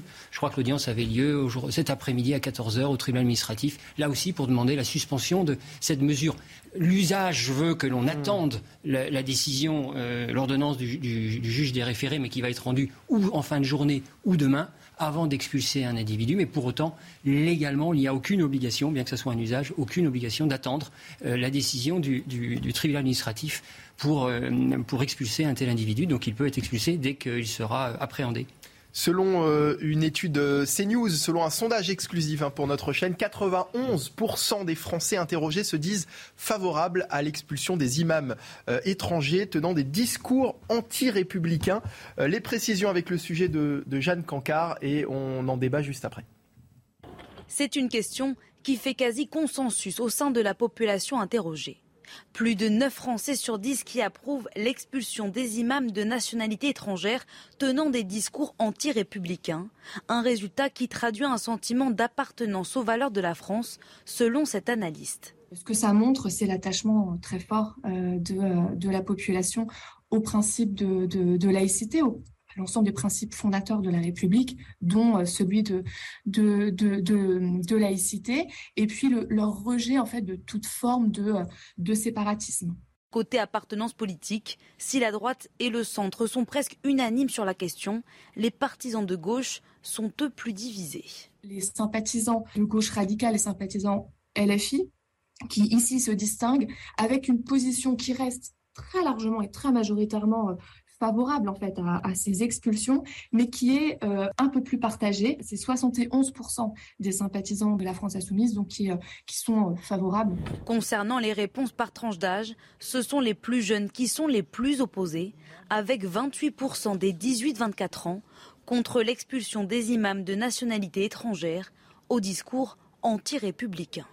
Alors, les Français semblent assez unanimes et pourtant l'annonce de l'expulsion de, l'imam Iqiyoussen a entraîné la création d'une pétition qui a déjà recueilli 19 000 signatures, parmi lesquelles euh, celle de plusieurs dizaines de mosquées. Le ministère euh, de l'Intérieur euh, dénonce le fait que l'ensemble de la classe politique ne soit pas réunie derrière ces questions et une instrumentalisation par une partie de la gauche. Est-ce que vous êtes surpris finalement euh, de, découvrir qu'une partie de la gauche semble finalement très éloignée de, la sensibilité des, Français sur ces questions-là. Georges Fenech. Le mot est, trop faible. Moi, je suis inquiet quand même. Parce que vous me dites 91% des Français sont pour l'expulsion. Euh, il y a quand même donc 9% des Français qui euh, n'approuvent pas cette expulsion. Et si vous faites un rapide calcul, ça fait à peu près 6 millions de Français. 9%, c'est 6 millions de Français. Millions de Français. Et cette pétition qui a réuni 19 000 signatures. Oui, bon. Et la pétition, notamment euh, au sein d'une vingtaine de mosquées, qui a réuni ces... Donc, et la position également, qui n'est tout à fait pas clarifiée, euh, de la France insoumise, euh, par la bouche de certains députés qui contestent cette décision du ministre. Est-ce qu'ils la contestent pour des questions de procédure, disent-ils, ou est-ce qu'ils la contestent sur des questions de fond ce qui serait encore plus inquiétant. Parce qu'on ne peut pas, évidemment, quand on est représentant de la nation, approuver ou, laisser faire, ou laisser dire des propos qui vont à l'encontre des valeurs de la République française qui sont censées représenter dans l'hémicycle. Là, il y a un besoin de clarification. C'est d'ailleurs ce que le ministre de l'Intérieur ce matin a rappelé sur notre antenne. Renaud Girard, il y a un manque de clarification d'une partie de la gauche sur ces sujets? Il y a une partie euh, de la gauche qu'on peut effectivement euh, qualifier euh, d'islamo-gauchiste. Je crois que ça a été fait par la présidente ministre des universités qui avait souligné l'importance même de l'islamo-gauchisme, parfois même jusque dans l'université. Eh bien, oui, il y a une tolérance ou il y a un laxisme à l'égard de euh, ce qu'il faut euh, qualifier de fascisme vert, si vous voulez. Et dans les propos de l'imam Iqiyoussen, enfin, il soutenait donc le Karadawi, parce que Karadawi, c'est son maître à penser, si vous voulez, ce cheikh Karadawi des frères musulmans, dont j'ai parlé tout à l'heure. Eh bien, euh, le euh, comprend et euh, l'exécution des citoyens qui sortent de l'islam pour apostasie et, il les condamne pour apostasie et les condamne à mort, si vous voulez. donc ça, évidemment, nous, nous avons la liberté de conscience et on ne peut pas même envisager la moindre condamnation, même la même condamnation mmh. morale pour quelqu'un qui déciderait de quitter euh, l'islam pour embrasser une autre religion ou pour être euh, décidé d'être libre penseur, euh, agnostique, athée, ce qu'il veut. on va marquer une courte pause. La pub, on revient dans un instant et on, continuera d'évoquer ces questions autour de l'interview de ce matin de notre ministre de l'Intérieur, Gérald Darmanin. Restez avec nous, la belle équipe revient dans un instant sur CNews. A tout de suite.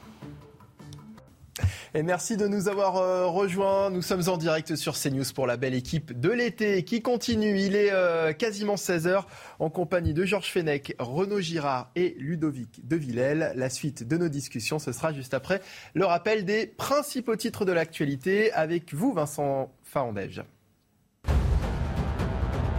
À la une, Gérald Darmanin, qui était notre invité exceptionnel ce matin, le ministre de l'Intérieur est revenu sur le fléau du crack à Paris. Il a affirmé vouloir trouver la solution la plus humaine pour tout le monde. Qu'en pensent les habitants du 19e arrondissement? Jeanne Cancard et Olivier Gangloff sont allés à leur rencontre.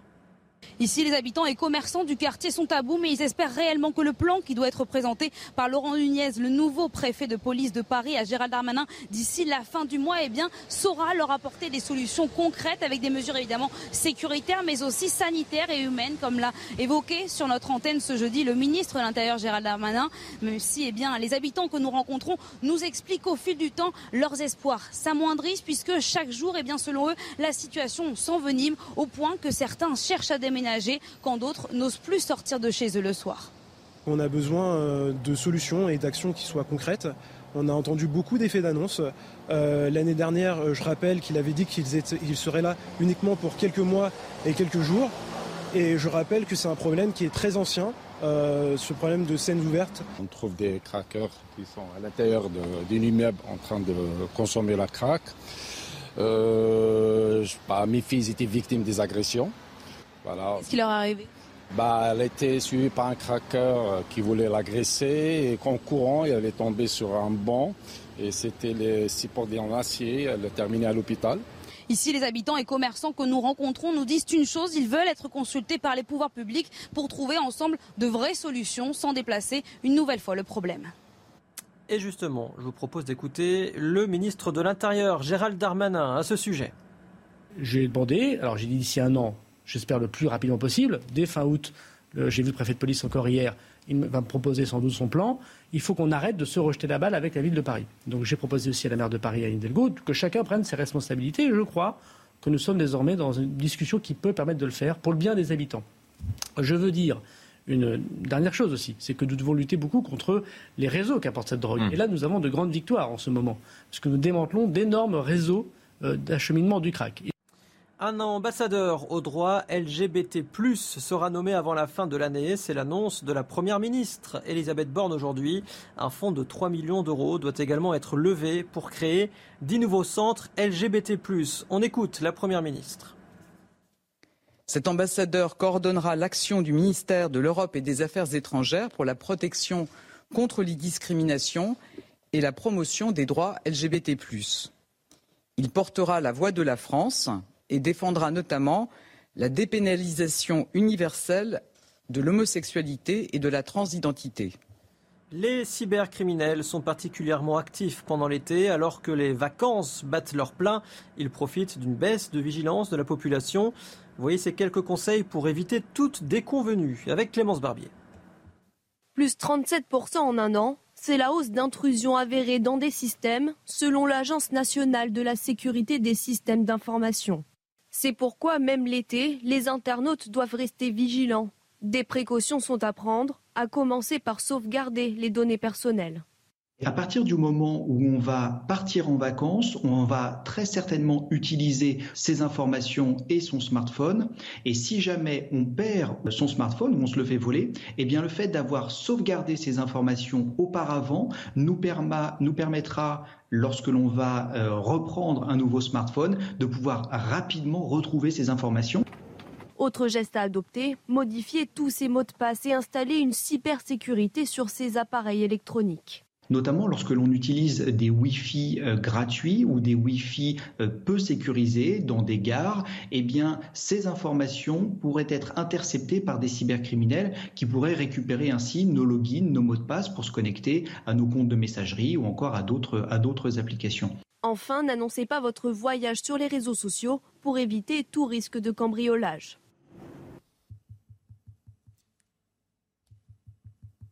De retour sur le plateau de la belle équipe, on poursuit euh, nos discussions, mais d'abord je voudrais vous entendre euh, sur euh, ce chiffre, un chiffre sur la question des expulsions, un chiffre assez édifiant sur le taux d'exécution des OQTF sur les dix dernières années. Un chiffre qui dégringole selon le ministère de l'Intérieur. En 2012, 22,3% des obligations de quitter le, territoire français étaient appliquées et exécutées. Elles n'étaient plus que 5,6% en 2021. Comment est-ce que vous expliquez ces, chiffres, Renaud Girard? Euh, ben D'abord, ces chiffres euh, sont scandaleux. Alors, 22,3%, euh, c'est déjà une situation extrêmement grave, c'est-à-dire des décisions qui sont souvent prises sous le contrôle de la justice ne sont pas appliquées, donc un cinquième, et là on passe. on est encore plus loin. Là, c'est vraiment, là, les expulsions sont euh, devenues euh, symboliques. Donc tout, tout, le système, si vous voulez, tout le système de l'exécution des peines, du respect de l'état de droit, est foulé aux pieds. C'est tout le système de l'état de droit qui est foulé aux pieds. Et donc là, il faut reprendre les choses à la base, je dirais c'est extrêmement, c'est extrêmement grave. C'est extrêmement grave que sur certains domaines, les lois de la République, par exemple les lois sur euh, l'immigration, comment peut-on entrer sur le territoire de la République française euh, il y a des gens qui euh, passent par des consulats, qui font des dossiers, qui respectent la loi, mmh. comme lorsque vous voulez aller aux États-Unis, vous, vous, vous, respectez la loi, vous faites la procédure qui est requise, ou dans un autre pays, en Chine, en Russie, au Japon, où vous voulez, vous respectez la procédure. Cette euh, procédure de plus en plus n'est plus respectée. Et certains considèrent, notamment dans la France insoumise, que c'est normal. Eh bien non, ce n'est pas normal de ne pas appliquer la loi. On ne peut pas avoir une société qui continue à vivre comme ça, c'est-à-dire avoir certaines lois qui ne sont pas euh, appliquées. Tout l'organisation, je dirais, euh, de l'État est à remettre sur pied à partir de la base. C'est un chiffre vraiment consternant. Ludovic de Villèle, est-ce que ces chiffres ne pointent pas du doigt euh, un, problème, comme, comme vient de nous le dire hein, Renaud Girard, un problème plus profond sur la justice de notre pays? Oui, absolument. Renaud Girard l'a indiqué. C'est pas le propre d'une justice administrative, puisque là, en l'occurrence, lorsqu'on veut contester une OQTF, on s'adresse au juge administratif.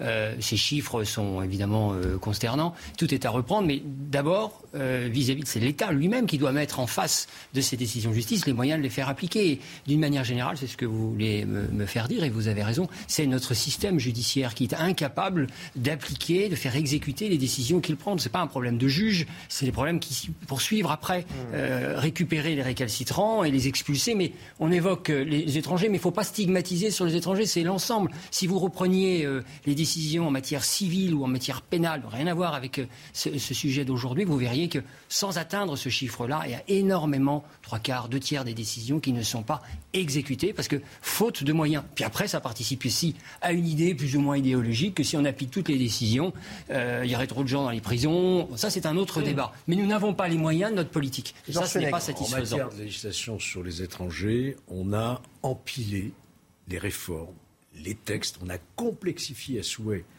la législation sur les étrangers, ce qui fait qu'aujourd'hui, personne ne s'y retrouve. vous avez euh, le juge judiciaire, vous avez le juge administratif, vous avez la CADA, vous avez des délais spécifiques pour telle ou telle situation, vous avez des OQTF, des reconduites à la frontière, des expulsions. C'est vraiment d'une complexité incroyable, ce qui fait qu'aujourd'hui, vous avez à peu près presque 50% du contentieux des juridictions administratives qui est consacré Largement. Le problème des l'étranger. Vous d'ailleurs, la profession d'avocat en fait ses choux gras un petit peu. Hein. Non, mais c'est ce qui se dit. Hein. Euh, ceux qui sont spécialisés là-dedans, ça devient un contentieux de masse absolument, inextricable. Donc, avant même de vouloir mettre à exécution la décision, encore faut-il qu'on ait une, décision dans un délai rapide et qui puisse être euh, euh, compréhensible de tous. Donc, je crois que ce qu'a dit notamment le ministre de l'Intérieur dans cette interview du Figaro, d'arriver à une simplification de ces procédures, à une réduction des délais, on aura fait déjà un, grand bout du chemin. Alors le ministre de l'Intérieur qui s'exprimait euh, justement sur la surreprésentation de la délinquance des étrangers dans notre pays. On écoute ce court extrait. Je constate, mais comme tout le monde, euh, qu'il y a 7% d'étrangers en France et représente 17% de la délinquance. Bon, il y a une surreprésentation de la délinquance des étrangers. Il y a des explications sociologiques à ça. Souvent, les étrangers qui viennent sur notre sol sont plus pauvres que la moyenne des personnes qui sont déjà sur notre sol, et que cette pauvreté fait parfois naître de la rapine et, de la violence. Parfois, euh, cette euh, euh, immigration est trop masculine. Voilà, parce qu'on voit bien que la difficulté, c'est beaucoup d'hommes seuls qui viennent sur notre territoire. Parfois, les passeurs organise de vrais réseaux de criminalité. Bon, et puis parfois, il y a effectivement des gens qui sont déjà dans la violence parce qu'ils viennent de théâtre euh, d'opérations violents et qui exportent cette violence sur notre sol. Le ministre de l'Intérieur sur CNews ce matin, euh, Georges Fenech, c'est le nouveau Gérald Darmanin qui parle là. Oui, il met le doigt sur euh, un vrai problème qui est celui de la délinquance des étrangers. Mais attention, moi, je il, met le, il met le doigt sur, sur, effectivement sur ce problème-là, mais avec un ton qu'il n'employait peut-être pas avant. Non, c'est plus clair. C'est plus clair. C'est plus clair, mais attention, moi je reste quand même euh, attentif.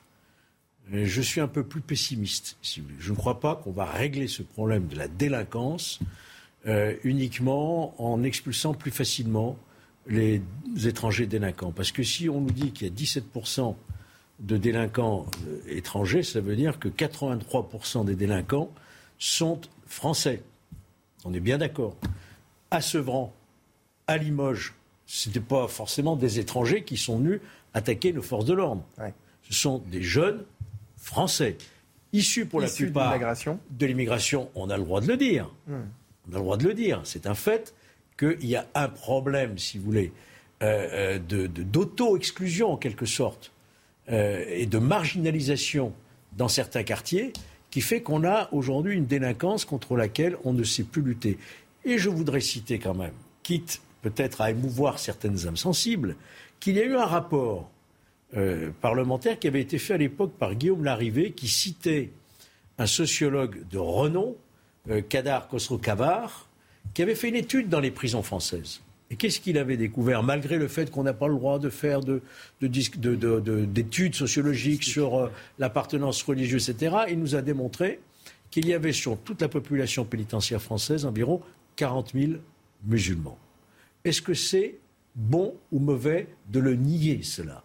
Il y a donc un phénomène, si vous voulez, de délinquance de rupture par des jeunes français qui sont nés français, de parents français, on en est à troisième et quatrième génération, et qui pour autant, dans une forme d'auto-exclusion, s'en prennent à nos forces de l'ordre, s'en prennent, euh, ne, ne respectent pas l'autorité. C'est ça le vrai sujet.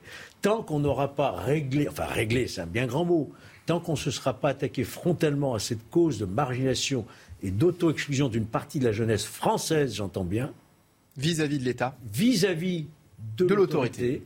On, de l'État et de l'autorité. On, ne luttera pas efficacement contre la délinquance. Ludovic de, de, Villèle, euh, est-ce que le ministre de l'Intérieur n'est pas en train de prendre les devants là, sur des, sujets qui étaient jusqu'ici pointés du doigt, surtout par le, par le RN Est-ce que ce n'est pas une, façon aussi de s'adapter à, à, la nouvelle Assemblée nationale. Très certainement, et tout le monde peut le constater, mais en même temps, c'est le jeu de la politique, et si ça ne reste pas un jeu, mais une véritable volonté politique, eh ben, on ne peut que le saluer, puisque si le, Front, le Rassemblement national a obtenu les résultats que l'on sait, c'est bien qu'il y a des difficultés qui n'ont pas été gérées jusqu'alors, en tout cas pas suffisamment selon une grande partie des Français. Donc on ne peut que saluer. Après, il y a, la méthode, et je rejoins tout à fait ce que dit euh, euh, Georges Fenech, c'est que ça va bien plus loin que simple fait de mettre plus de policiers ou plus de gendarmes. C'est toute une société, mais j'enfonce des portes ouvertes. Toute une société, ce n'est pas que la police, c'est euh, hmm. l'autorité judiciaire, l'autorité à l'école, tout ce qui représente, tout ce qui représente l'autorité de l'État. On l'a vu, les, médecins qui sont visés, les infirmiers. Oui, c'est un vrai problème de société. et comme vous dites, on ne va pas le régler, mais il faut s'y. Moi, je n'emploie même plus le terme d'intégration. Ce serait même injurieux à leur égard. Ils hmm. sont nés en France,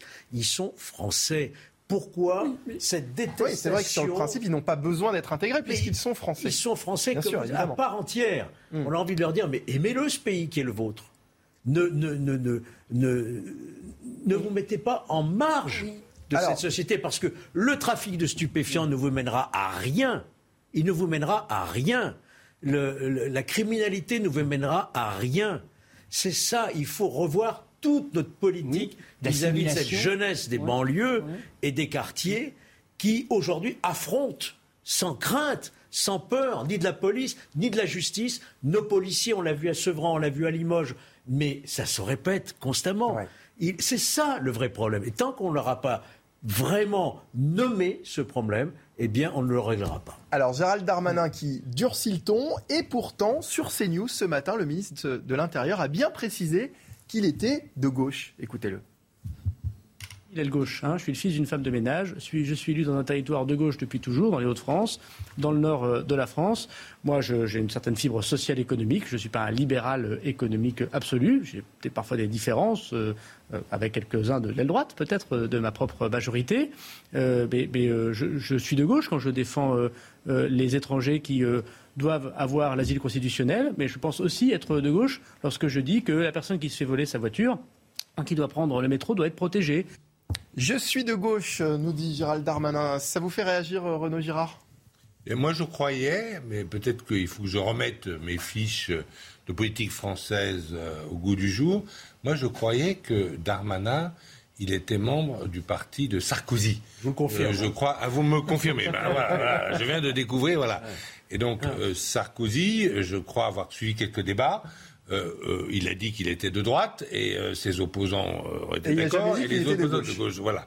Donc là, je suis un peu surpris. Il y a une sorte de donc je vois que il y a ces, cet ancien député sarkozyste, RPR, UMP, je ne sais pas comment ça s'appelle, ça a changé beaucoup de de, de noms.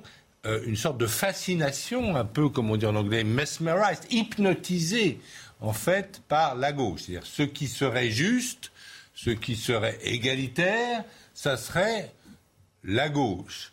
Euh, moi, je dis non. Euh, je dis euh, l'égalité des chances. L'égalité des chances. Pour qu'une l'égalité des chances fonctionne, il faut de l'ordre et il faut le respect de la loi. Eh bien, l'ordre, c'est plutôt du côté de la droite. Donc, notre ami Darmanin n'a pas besoin de, effectivement, de se de se clamer euh, de gauche, euh, l'application du droit, du droit d'asile. Mmh, Et c'est quoi le droit d'asile? Ah. Le droit d'asile, il était conçu à la Révolution pour les gens qui étaient persécutés pour soutenir dans leurs différents pays les valeurs de la Révolution française et de la République française. C'est ça le droit d'asile. Et donc il ne faut pas perdre le sens du droit d'asile. Vous savez que dans notre, dans notre légalité, nous appliquons la Déclaration des droits de l'homme et du citoyen. Elle a d'ailleurs valeur constitutionnelle. Est-ce que la gauche a le monopole des droits de l'homme Et la, gauche n'a absolument pas le monopole. le monopole du cœur. Elle n'a ni le monopole du cœur. Est-ce que la gauche a le monopole du cœur Voilà, l'asile constitutionnel. Un, mot sur ce sujet, Georges Fenech. Voilà, c'est très, c'est très, c'est très ancien, bien sûr.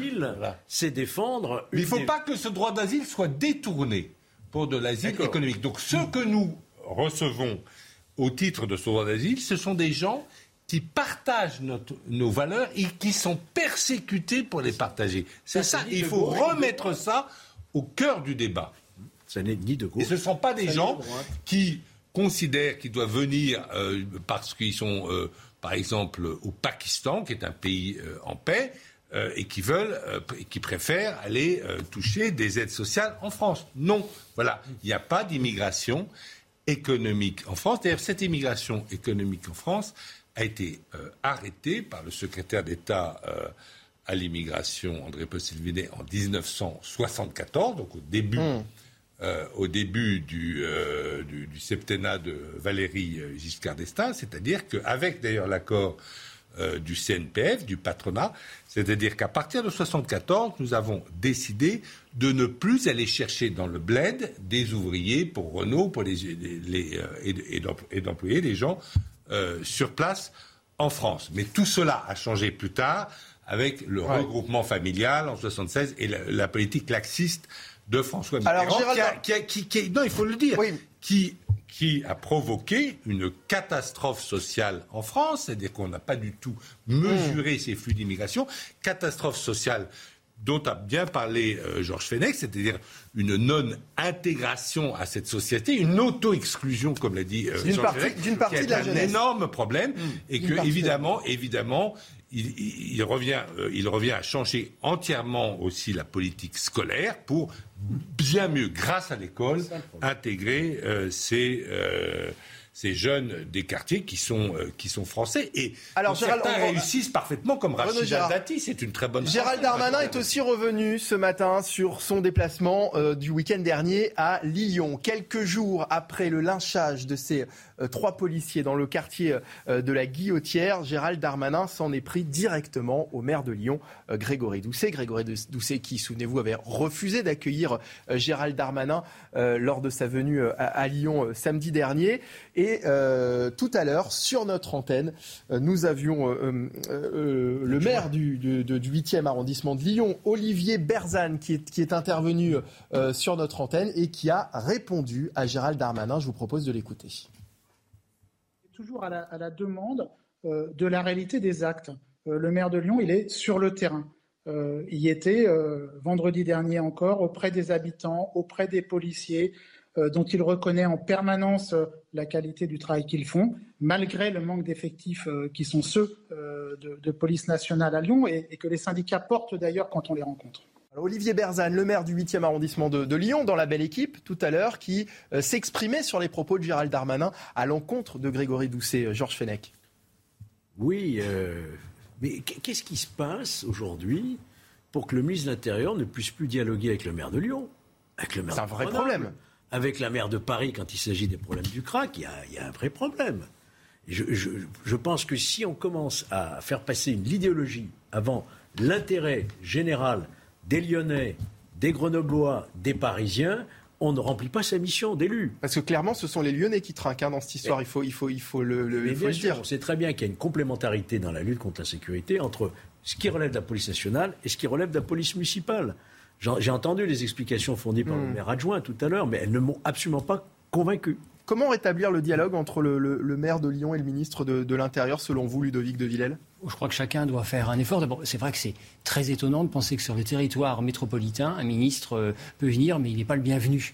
Je sais quand même, c'est très, très souvent. Et nous parlions juste avant de, de l'autorité. Il représente quand même l'État français. Et lui aussi a une petite erreur, je pense, à, corriger. C'était le sujet d'avant. Lorsqu'il vient vous dire, pardon de revenir un instant dessus, je suis de gauche euh, le matin ou quand je pense aux autres, et puis quand j'ai la matraque, je suis. De... Il est ministre de la République, ni de droite, ni de gauche. Donc il doit se situer sur un autre terrain. Donc là aussi, il faut faire attention. Ne pas appliquer ni une politique de gauche, ni une politique de droite. C'est le propre des commentateurs ou des politiciens de caractériser. Il est là pour l'intérêt national. Et donc, il, tend d'une certaine manière des bâtons pour se faire battre. Maintenant, je, maintiens mes propos, je crois qu'on les partage ici, c'est tout à fait c'est scandaleux, vous venez de le dire, que le ministre ne puisse plus euh, dialoguer. Et alors, ça ne peut pas marcher dans les prisons et dans les quartiers si au plus haut sommet de l'État, nos représentants ne dialoguent pas. Quel exemple donnons-nous à cette jeunesse? Mais le scandale n'est pas du côté du ministre de l'Intérieur euh, Darmanin, que j'ai par ailleurs mhm. pu critiquer, le scandale, il est du côté du maire de Lyon, qui, à mon avis, qui n'est absolument pas soutenu par la majorité euh, de la population lyonnaise. Il faut le dire, c'est un maire qui a été élu à la faveur euh, d'une extrême abstention d'élections municipales qui n'intéressaient pas vraiment les Français euh, à l'époque. Un maire par hasard, si vous voulez. mais c'est absolument incroyable que le maire de la deuxième ville de troisième ville de France, refuse d'accueillir un ministre refuse d'accueillir le ministre de l'Intérieur qui vient d'ailleurs parce qu'il faut quand même rappeler les choses parce que ce ne sont pas la France insoumise euh, à laquelle appartient le maire de Lyon aurait bien aimé gagner les élections et avoir son Premier ministre, eh bien, ils les ont perdus. Voilà. Et donc, on a le gouvernement. Alors, attendez, on, parce qu'on n'aura pas le temps, sinon, je voudrais absolument qu'on termine là-dessus. Concernant les Jeux Olympiques, la crainte, vous savez, de, débordement, de débordement à l'image de, de, ceux du Stade de France pour la finale de la Ligue des Champions plane toujours. Et pourtant, cette question, sur cette question, le ministre de l'Intérieur semble, semble sûr de lui. Il le dit tout sera prêt. Euh, il l'a dit ce matin à Loïc Signor sur CNews. Écoutez. Tout sera prêt. Euh, nous équiperons euh, évidemment nos forces de l'ordre de moyens supplémentaires. C'est pour ça que nous présentons une, loi de modernisation du ministère avec la création de 11 unités de forces mobiles, c'est-à-dire des CRS et des gendarmes mobiles, des moyens technologiques supplémentaires et des moyens humains. 15 milliards d'euros pour le ministère de l'Intérieur. Gérald Darmanin qui se veut rassurant sur ce sujet. Est-ce que ça vous rassure, vous, Georges Fenech, franchement? Écoutez. Est-ce que tout sera prêt selon vous Je veux dire, moi je prends. En 2024 Cette euh, volonté que je veux bien croire, et je crois, et il n'y a aucun doute là-dessus, de vouloir que ces Jeux Olympiques, qui vont attirer le regard du monde entier quand même sur, notre pays, se déroulent dans de très bonnes conditions. Bon, l'histoire du Stade de France euh, nous a servi de leçon. Euh, il ne faut pas répéter ces erreurs. Donc, il faut là encore une fois assurer une complémentarité, une sécurité globale, comme l'on dit aujourd'hui, entre ce qui relève de la police nationale, de la police municipale, et là, en l'espèce aussi, je dirais, de des agents de sécurité privés, parce qu'il va y avoir un besoin considérable. On parle à peu près de 20 000 agents de sécurité privés qui devront être recrutés, mais qui dit recrutement dit formation. Il nous reste un délai très court, donc il y a un véritable enjeu, et, et on ne peut qu'espérer que tout se passe bien. Ludovic de Villèle, en 30 secondes, est-ce que euh, tout sera prêt Est-ce que le Stade de France nous a servi de leçon? Est-ce que, ça ne se reproduira plus? Je suis dans l'état d'esprit de Georges Fenech et comme tous les, millions de Français, on veut que ça se passe bien. C'est l'honneur de la France, l'honneur du sport et de la jeunesse. Évidemment, non, je ne suis pas très rassuré, mais je ne suis pas un technicien de ce domaine-là, donc euh, je fais confiance. Mais euh, je pense que si on avait interrogé le préfet de police de Paris ou M. Darmanin la veille de cette épreuve de football, on nous aurait dit mais tout est prêt pour accueillir euh, les Britanniques et, les Allemands, je crois. Et en réalité, ça s'est passé comme ça s'est passé. Donc il faut être extrêmement euh, vigilant, mais je l'espère, bien sûr. Il ne faudra pas croiser des doigts. Hein. Il faudra faire bien plus pour que tout cela se passe bien, parce qu'encore une fois, euh, ces Jeux Olympiques le méritent. Renaud Girard, très rapidement, vous êtes confiant? Je voudrais l'être, mais euh, c'est vrai, je ne suis pas sûr d'ailleurs que le, ce dérapage incroyable du Stade de France, je ne suis pas sûr que suffisamment de sanctions aient été prises. On peut pas. C'est-à-dire que souvent en France, il y a des, dérapage incroyable, mais personne n'est puni. Ah, euh, c'est la fatalité. Non, il y a euh, il y a de l'ordre à remettre aussi au sein de, euh, du fonctionnement, de l'État. Je dirais d'ailleurs de base en haut, tout en haut. Il y a des responsabilités qui doivent être établies et des sanctions qui doivent être prises. J'ai pas eu l'impression que ça a été fait pour euh, ce dérapage incroyable du Stade de France. Changement de sujet dans un instant. La Covid-19 n'a pas fini de faire parler d'elle, que la variole du singe gagne du terrain. On en parlera avec un médecin dans un instant. Restez avec nous pour la suite de la belle équipe, toujours en direct sur CNews. Dernière partie de la belle équipe dans un instant. À tout de suite. De retour sur le plateau de la belle équipe euh, pour la dernière partie de notre émission, toujours en direct sur CNews en compagnie de Georges Fenech, Renaud Girard et Ludovic de Villèle. On va parler de la variole du singe dans un instant avec un médecin qui nous attend et qu'on va retrouver. Euh, ce sera juste après le rappel des principaux titres de l'actualité à 16h30 avec Vincent Fandège. L'actualité au Liban cet après-midi avec cet effondrement d'un silo déjà endommagé lors de l'explosion du port il y a deux ans, jour pour jour. Dimanche, une autre partie de la structure s'était déjà effondrée sans faire de victimes. La Chine montre les muscles. Des frappes de missiles de précision ont été menées dans le détroit de Taïwan. La marine et les forces aériennes effectuent des manœuvres autour de l'île en représailles à la visite de Nancy Pelosi avant-hier. On part dans un village reculé en Australie. Un éleveur a découvert les débris d'une fusée SpaceX dans son enclos à moutons. L'agence spatiale australienne a confirmé que ce débris appartenait bien à la société d'Elon Musk. C'est un fait rarissime mais qui tend à augmenter avec justement la hausse de l'activité spatiale. Et justement, puisqu'on parle d'espace, voici une tranche de chorizo. Mais pourtant, beaucoup ont cru y voir Proxima du Centaure, l'étoile la plus proche du Soleil. À la suite d'une blague sur Twitter du scientifique et chercheur français Étienne Klein, il s'est par ailleurs excusé après coup. Voilà le chorizo qui ressemble à une planète euh, du, système euh, euh, solaire. Merci beaucoup Vincent Fandège et prochain point sur l'actualité, ce sera à 17h. La Covid-19 n'a pas fini de faire parler d'elle, que la variole du singe gagne du terrain. Selon le dernier bilan de Santé publique France, 2239 cas ont été recensés mardi midi, dont une majorité signalée en Ile-de-France. Hier, pour la première fois, le ministre de la Santé s'est rendu dans un centre de vaccination contre cette maladie. Il a assuré que la France avait de quoi vacciner la population cible, à savoir 250 000 personnes. Sauf que visiblement, ces centres sont toujours saturés. C'est ce que c'est ce qu'expliquaient ces personnes euh, interrogées tout à l'heure par Alice Delage. On va les écouter tout de suite et puis on en débat juste après en plateau. Sur Paris, c'est très très saturé. Il faut attendre plusieurs mois dans ce qui est disponible en tout cas, ou sinon c'est carrément marqué que c'est pas disponible. J'avais rendez-vous à 11h15 et puis on m'a appelé 10 minutes avant en me disant qu'ils n'avaient pas reçu les doses et que du coup, euh, affaire à suivre, euh, parce qu'il n'y a pas de dose tout simplement. Ils ont dit qu'ils me recontacteraient dans l'après-midi euh, pour fixer un autre rendez-vous si jamais ils reçoivent les doses. J'ai pris un rendez-vous sur Doctolib en essayant presque tous les jours, tout était complet. Puis j'ai vu ce, créneau, j'ai posé ma journée et là je découvre qu'il y a même plus de doses. franchement, je commence à être saoulé de, de cette crise. C'est aberrant. Et avec nous pour en parler, j'accueille euh, le professeur Bruno Mégarban, chef réanimation à l'hôpital Lariboisière à Paris. Bonjour professeur. Bonjour. Merci d'être avec nous cet après-midi. Vous avez entendu ces, personnes hein, qui n'arrivent pas euh, à avoir de, rendez-vous, manque de créneaux et manque de, de doses aussi visiblement, professeur. Oui, tout à fait. À l'évidence, effectivement, il semble que le nombre de doses dans les centres euh, euh, ouverts pour la vaccination ne soit pas suffisant, euh, contrairement à ce qu'affirmait le ministre de la Santé. Évidemment, comme vous le savez, il y a un certain mystère sur les doses dont dispose la France, puisque ce vaccin, à l'origine, fait partie des stocks que est censé avoir l'État pour, en cas d'attaque bioterroriste. Et donc il y a un certain secret défense et nous ne savons pas exactement les doses euh, euh, que nous avons. Par ailleurs, il faut savoir qu'aujourd'hui en Europe, il y a un seul laboratoire qui produit le vaccin avec probablement des capacités de production limitées.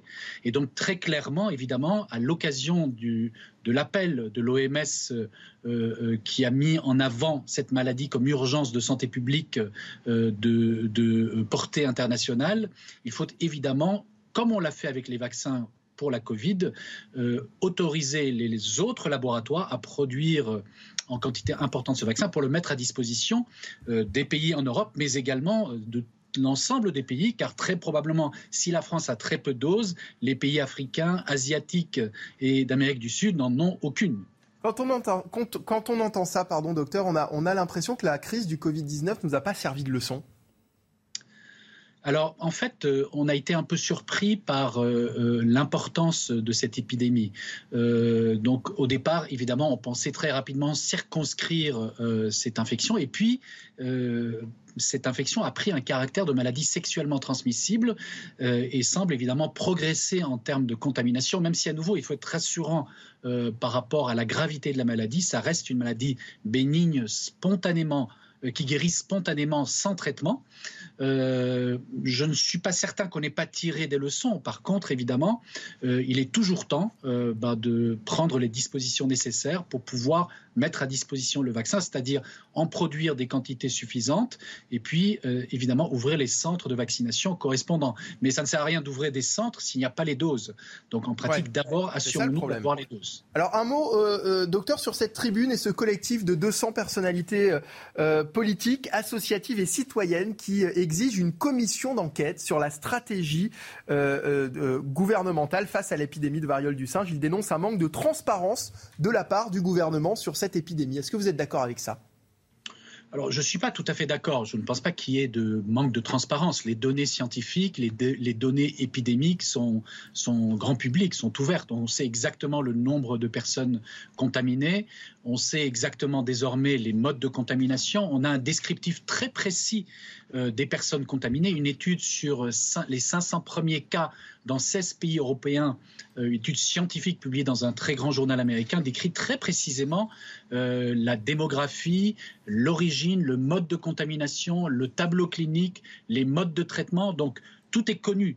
Euh, maintenant, effectivement, il faut amener l'information auprès des populations à risque euh, et puis mettre à disposition à nouveau les centres de vaccination, car nous avons l'avantage d'avoir une maladie certes contagieuse, mais que l'on peut parfaitement prévenir et que l'on peut traiter pour les formes graves par des traitements efficaces antiviraux.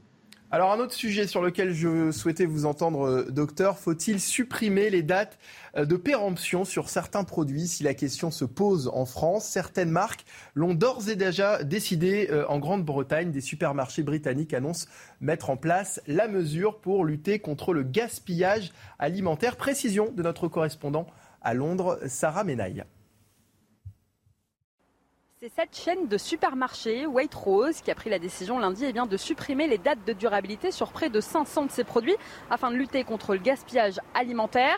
Alors selon la marque, cette mesure qui devrait entrer en vigueur à partir du mois de septembre pourrait eh permettre de sauver environ 7 millions de paniers alimentaires. L'indicateur Best Before, qui correspond en France à la date de durabilité minimale, va donc disparaître. En revanche, la mention use by, à consommer avant, est-elle une notion eh bien, obligatoire ici au Royaume-Uni sur les produits périssables et elle doit donc rester. Alors cette mesure n'est pas une nouveauté puisque White Rose emboîte le pas à plusieurs grands groupes dont le leader du secteur ici au Royaume-Uni, Tesco, qui dès 2018 avait supprimé les dates de consommation recommandées sur une centaine de ses produits. Plus récemment, c'est Mark Spencer qui avait fait de même sur près de 300 produits.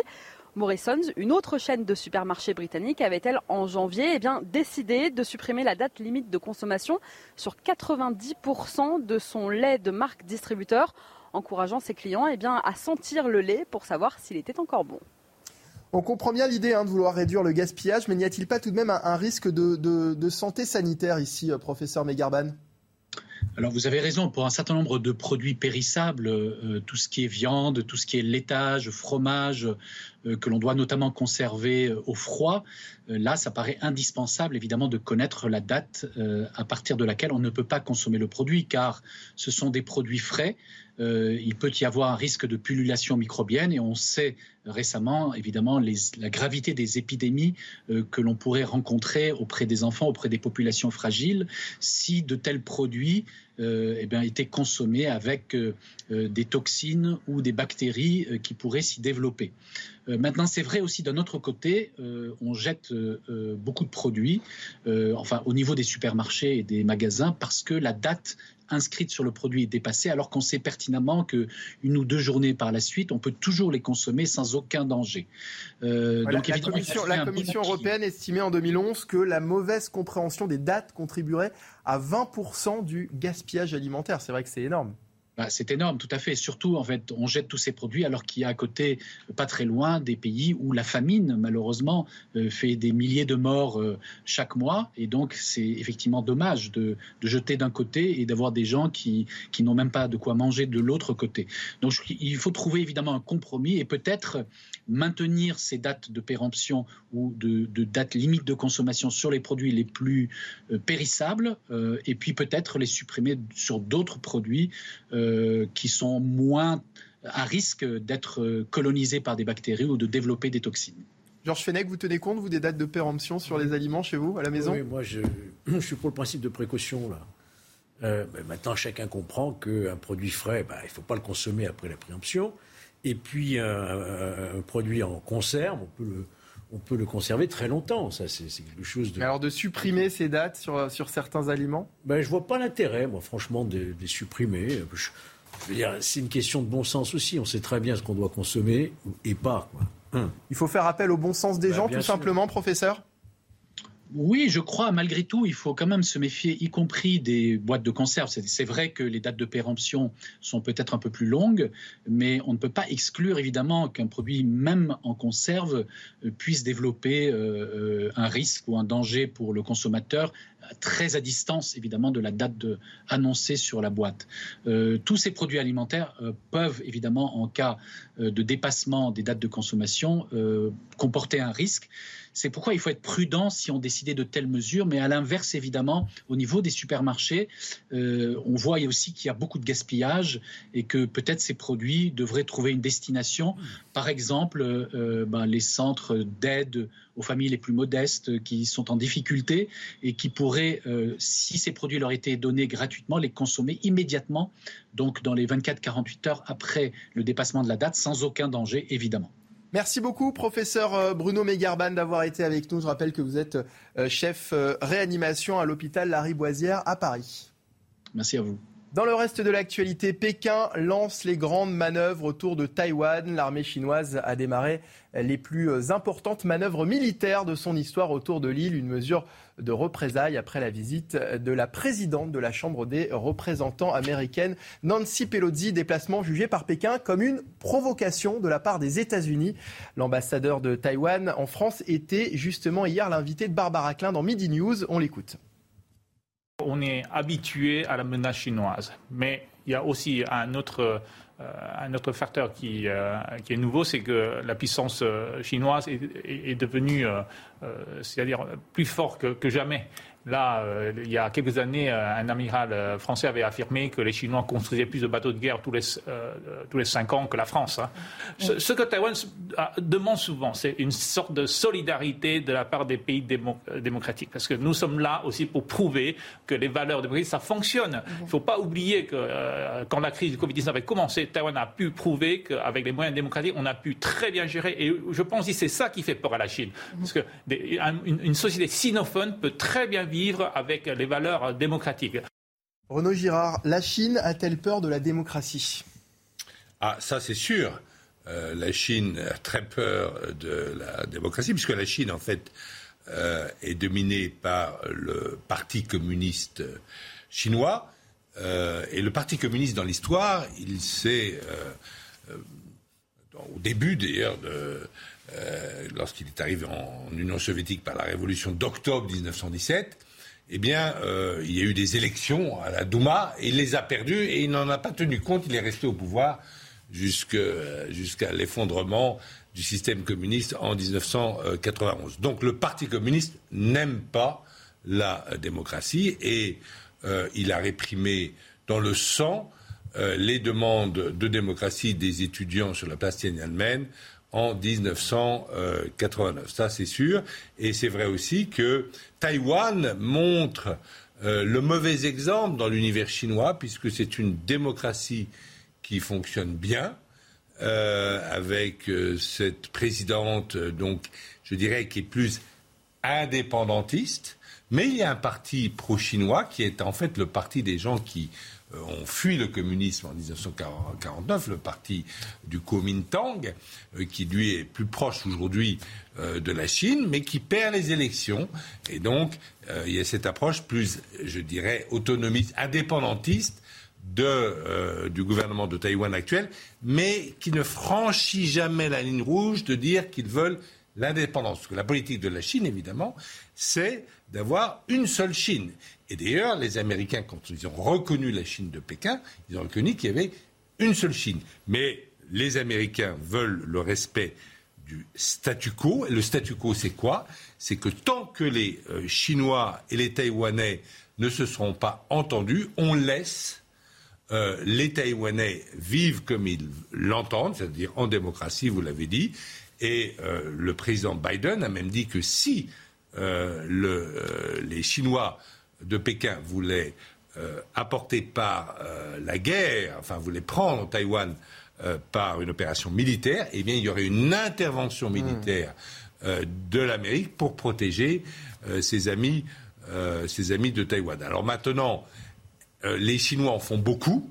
C'est eux qui ont fait monter cette affaire parce que des visites finalement de président euh, de la Chambre des représentants. D'abord, elle ne représente pas quelque chose d'extraordinaire.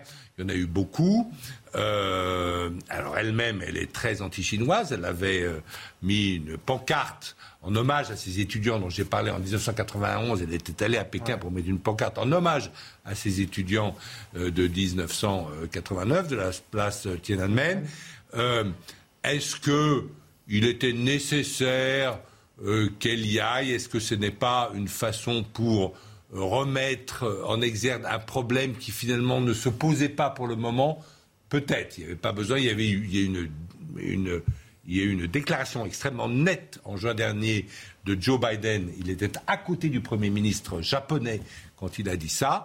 Il a dit là, euh, l'Amérique garantira euh, la sécurité de Taïwan. À mon avis, ça suffisait. Et d'ailleurs, je vais vous dire pourquoi.